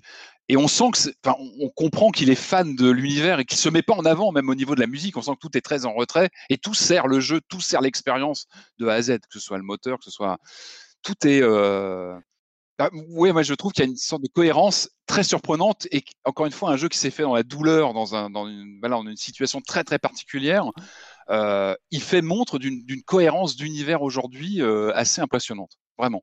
Elle commence très bien cette 15e saison de Silence on joue avec euh, un revival 1996 en fin d'émission. Il est bien fait. Non mais c'est vrai, on a eu des revivals, tu sais, avec ou des jeux trop trop retaillés ou trop remaquillés. Là non, en fait ce qui est très bah fort c'est qu'il est tu vois ils ont retouché les effets visuels, les particules etc. Mais tout est fait dans le respect. On sent qu'il y, a un respect maladif du bah, On a bien compris. original. On a bien compris, Patrick. Et la nouvelle euh, version, juste euh, pour info, si vous l'aviez sur Steam, il faut savoir que l'ancienne version qui était bon, qui était, euh, qui avait quelques défauts, elle se met à jour. Donc vous ah, avez du coup automatiquement cette version remaster avec tous les contenus et puis surtout voilà les, petits effets supplémentaires. Trop bien. Il, eh je ben, crois que la version euh, originale reste disponible aussi pour les, Je vais pas y arriver. Je ne vais pas y arriver. voilà, je rends le micro. Et jouer à Quake, c'est un, un vrai bonheur, vraiment. Bon, après, l'histoire est nulle. Hein. L'histoire est nulle. L'histoire est nulle, mais, euh, il n'y ah, a pas d'histoire. Il y en a une, mais qui est. L'histoire derrière qui est intéressante, quoi. Non, ce qui est intéressant, c'est le, bah, sous-texte Lovecraftien hein, qui est là, enfin, qui, est clairement, il y, a vraiment des ambiances. Euh. Moi, c'est un jeu qui me fait encore peur, qui me fait euh, une sorte de, tu vois, il y a, des, y a des, vraiment des moments de, et pas seulement à cause du vor et mon arachnophobie. non, mais c'est vice-là. Il y a vraiment des moments qui sont faits ah, pour te surprendre. Ah, mais complètement. Non, mais moi c'est alors euh, moi juste euh, moi je sais que j'ai euh, à l'époque j'avais du mal avec la souris. J'avais ah la, souris en tant qu'élément de gameplay quand ça surgit là comme ça. J'étais non mais ouais non mais j'y arrive pas quoi. Jamais de euh, quoi. Ah non mais c'est quoi ce truc D'où d'où je vise avec la souris avec ma main droite. Non moi je, le clavier ça me suffit. Et voilà j'ai mis du temps à je m'y suis habitué hein, depuis. Hein. Mais, euh, on, mais, fait. Encore une fois on, m'a demandé ce que ça donnait sur Switch. Je leur dis c'est jouable et c'est vrai que le côté euh, tu sais bouger la, la manette ou la console ça aide ah bah oui, pour aligner. C'est vraiment important. Puis il faut pas hésiter à régler la sensibilité des deux sticks parce que c'est vrai que les deux de la Switch ne sont pas toujours idéaux pour ça. Mais ça marche bien, on retrouve, on retrouve vraiment bien les sensations et ça répond bien. Et, euh, tout va bien. Rejouer à Quake, euh, c'est fini pour cette semaine, pour ce lancement, pour ce S15E01 de Silence on joue. Euh, et puis bah, on va pas, on va pas changer cet élément de toute façon. C'est le moment de la question rituelle. Et quand vous ne jouez pas, vous faites quoi, Julie? Alors moi j'ai regardé pas mal de films cet été, pas mal de très bons films. Et garde-en pour les euh, émissions suivantes. Hein. Ouais voilà c'est ça, j'ai mon petit stock de films pour euh, pour la saison je pense. Mais euh, bah, le premier dont j'ai envie de parler en fait c'est Le Traître que j'avais jamais vu, un film alors possible que je prononce mal son nom, un film italien fait par Marco Bellocchio sorti en 2019. Et alors c'est ah, il est génial ce film. Enfin, en fait, j'avais vraiment très très envie de mater un film de un film de mafia. Et euh, là, donc en gros, c'est ça traite de, euh, de, du premier informateur de la mafia euh, de la Cosa Nostra, donc qui s'appelle mm. Tommaso Buscetta. Et alors c'est ça se passe dans les années 80, donc au moment où il y a une espèce de guerre interne au sein de, de la mafia sicilienne. Donc ce membre de la mafia Tommaso va fuir au Brésil avant d'être arrêté et extradé en Italie. Et euh, c'est le moment où en fait il accepte de collaborer avec la police et donc le juge euh, Giovanni Falcone. Et euh, c'est c'est assez fascinant parce qu'il y a vraiment tout ce côté qu'on peut attendre des films de mafia, mais alors vraiment là de manière beaucoup plus, enfin on va dire réaliste et pas nécessairement glamorisée. Enfin ce qu'on voit souvent c'est quand même des sociopathes à l'œuvre. Et il y a vraiment ce côté assez fascinant en fait où on a effectivement des grandes scènes spectaculaires de vengeance, etc. Mais moi ce que j'ai beaucoup aimé en fait c'est toute la partie procès parce qu'en fait, on va suivre le maxi procès de Palerme qui s'est déroulé entre 86 et 87, et donc le moment où euh, toutes les informations que Bouchetta a données à la police va permettre d'aboutir à des euh, à des centaines d'arrestations. Et euh, alors, pour ceux que ça intéresse, en fait, c'est vrai qu'ils avaient fait construire un bunker pour l'occasion pour te faire tenir bah, tous ces accusés en même temps.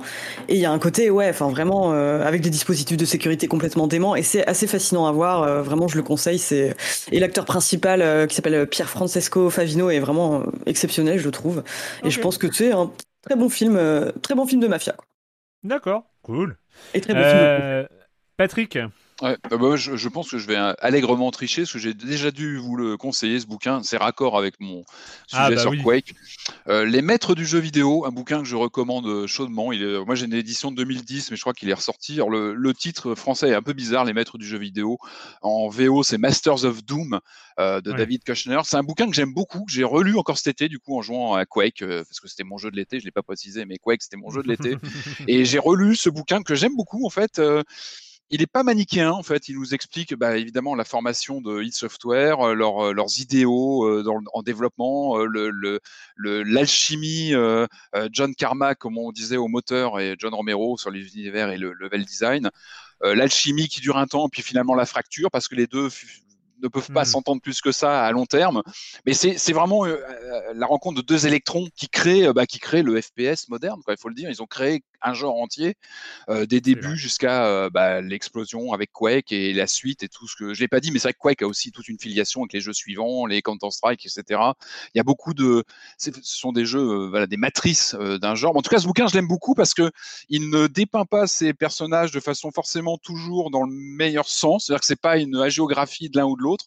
On voit les bons et les mauvais côtés des deux personnages, des deux protagonistes principaux, et c'est juste fascinant de voir les coulisses de, bah, vous savez, la montée en en puissance du shareware de l'époque. C'était aussi euh, novateur. Hein, Wolfenstein 3D, Doom, c'est la diffusion par shareware avec euh, un peu l'idéal derrière de, de, de, diffuser comme ça les jeux, de, faire mordre les joueurs pour qu'ils mmh. pour qu'ils achètent la version complète. Le début du jeu en réseau aussi, c'est fondamental. Ça, c'est aussi c'est ce qui fait vraiment exploser Doom. voilà un bouquin que j'aime beaucoup, que j'ai relu plusieurs fois et que je recommande chaudement. voilà, Masters of Doom, les maîtres du jeu vidéo de David Kushner. Marius. Conseil cinéma quand vous aurez été voir Dune ou si vous voulez zapper Dune, il y a d'autres choses. Il y a un très beau film d'animation qui sort euh, mercredi prochain qui s'appelle Le Sommet des Dieux. Euh, adaptation de Jiro Taniguchi par un Français, euh, Patrick Imbert, qui avait fait Le Grand Méchant Renard, qui était super hmm. déjà. C'est un, des films cultes ici, hein, Le Grand Méchant ah, Renard. Ah bah c'est super, c'est vachement bien. Là, c'est plus adulte. c'est une histoire d'alpinisme, mais, mais enfin, la montagne est au cœur du truc, mais ça fait partie de ces récits où même si on se contrefout de la montagne, ce qui est mon cas, c'est splendide. C'est ce que, en gros, ce que ça creuse, ça raconte l'histoire de deux alpinistes. L'un qui est journaliste, euh, qui euh, s'ennuie à prendre des photos de, gens qui montent l'Everest euh, pour un magazine, et qui tombe sur un alpiniste japonais qui était disparu de la circulation, et qui essaye de recomposer tout son, toute sa trajectoire depuis les années 70. Du coup, il y a beaucoup de mouvements d'aller-retour. Et en gros, le film, ce qui creuse vraiment, c'est pourquoi on fait, euh, on fait ce qu'on aime. Pourquoi est-ce qu'on dessine? Pourquoi mmh. est-ce qu'on joue aux jeux vidéo? Et est-ce qu'il y a vraiment un pourquoi qui permettrait d'expliquer tout ça? C'est très, très, très beau. Très... Le défi de, prendre un manga et de l'occidentaliser, entre guillemets, euh, est plus que réussi. C'est vraiment ouais, un très beau film. Cool. Euh, bah moi, je vais vous parler parce que dans mon autre, dans, dans, dans, dans mon vrai travail entre guillemets, je lis des essais. Euh, Celui-là, c'est un des premiers que j'ai lu euh, cette année. C'est La bosse des maths n'existe pas de Clémence Perronnet aux éditions Autrement, euh, sous-titré Rétablir l'égalité des chances dans les matières scientifiques. C'est super intéressant. C'est basé sur un travail sociologique de longue haleine où elle a été, elle a suivi pendant plusieurs années, pendant quatre ans, des élèves de la cinquième, de du CM1 à la cinquième et euh, d'essayer de comprendre d'où viennent les inégalités dans les matières scientifiques. Il y a plein de choses à raconter derrière. On parle évidemment, on connaît euh, les inégalités de genre euh, concernant, concernant les sciences et pourquoi, pourquoi elles existent. Elle parle aussi des inégalités de classe qui sont aussi importantes et des inégalités ethno-raciales qui sont aussi moins connues. mais elle parle aussi voilà, de comment ça marche et pourquoi aussi euh, bah, les luttes contre ces inégalités-là ne fonctionnent pas parce que ça fait des décennies qu'on a euh, identifié le fait qu'il y a des inégalités, notamment les inégalités de genre euh, dans, dans les matières scientifiques, et ça marche pas. C'est-à-dire que la situation se stabilise ou empire. Hein. Il y, a, y a des. Genre, les matières scientifiques, c'est toujours le même taux de filles, euh, mais depuis 30 euh, ans, hein, ça ne bouge pas, c'est 12%, enfin, c'est la même chose. Et euh, dans les autres matières, soit ça diminue, enfin, comme l'informatique qui a connu une baisse de l'implication des, des, filles. Et en fait, elle, ce qu'elle dit, c'est que toute la lutte contre les inégalités se base sur deux préjugés, qui est que les filles manquent de confiance en elles et manquent de goût pour les sciences. Et donc, en fait, toutes les mesures pour lutter contre les inégalités, c'est dire euh, aux filles, mais non, mais allez-y, ayez confiance en vous, euh, et puis euh, c'est super, vous avez les moyens de le faire, on, vous attend, on attend que vous, etc. Et en fait, ce qu'explique Clémence Perronnet, c'est que c'est pas forcément ça, et que dire que les inégalités, bah, c'est un manque de confiance de la part des filles, c'est reporter aussi la responsabilité sur elles, alors que on est plus face à de la censure sociale, c'est pas forcément de l'autocensure, c'est tout un truc systémique qui y a autour, contre lequel il est possible de faire des choses. Enfin bref, elle développe ça dans tout un livre basé sur une enquête sociologique de, terrain. Et du coup, ça rend le truc très, très intéressant. Voilà, c'est Clémence Perronnet. J'ai fait son interview dans Libération, si vous voulez aussi lire une version plus courte. Euh, voilà, et eh bah ben, écoutez, c'était un plaisir de reprendre euh, cette, euh, pour la quinzième fois, d'avoir la quinzième rentrée de Silence on joue. merci à tous les trois. Euh, et puis, euh, puis voilà. Et puis on se retrouve la semaine prochaine pour parler de jeux vidéo sur euh, libération.fr et sur les internets. Ciao. Bonne pub. Bonne pub à vous. on le rappelle.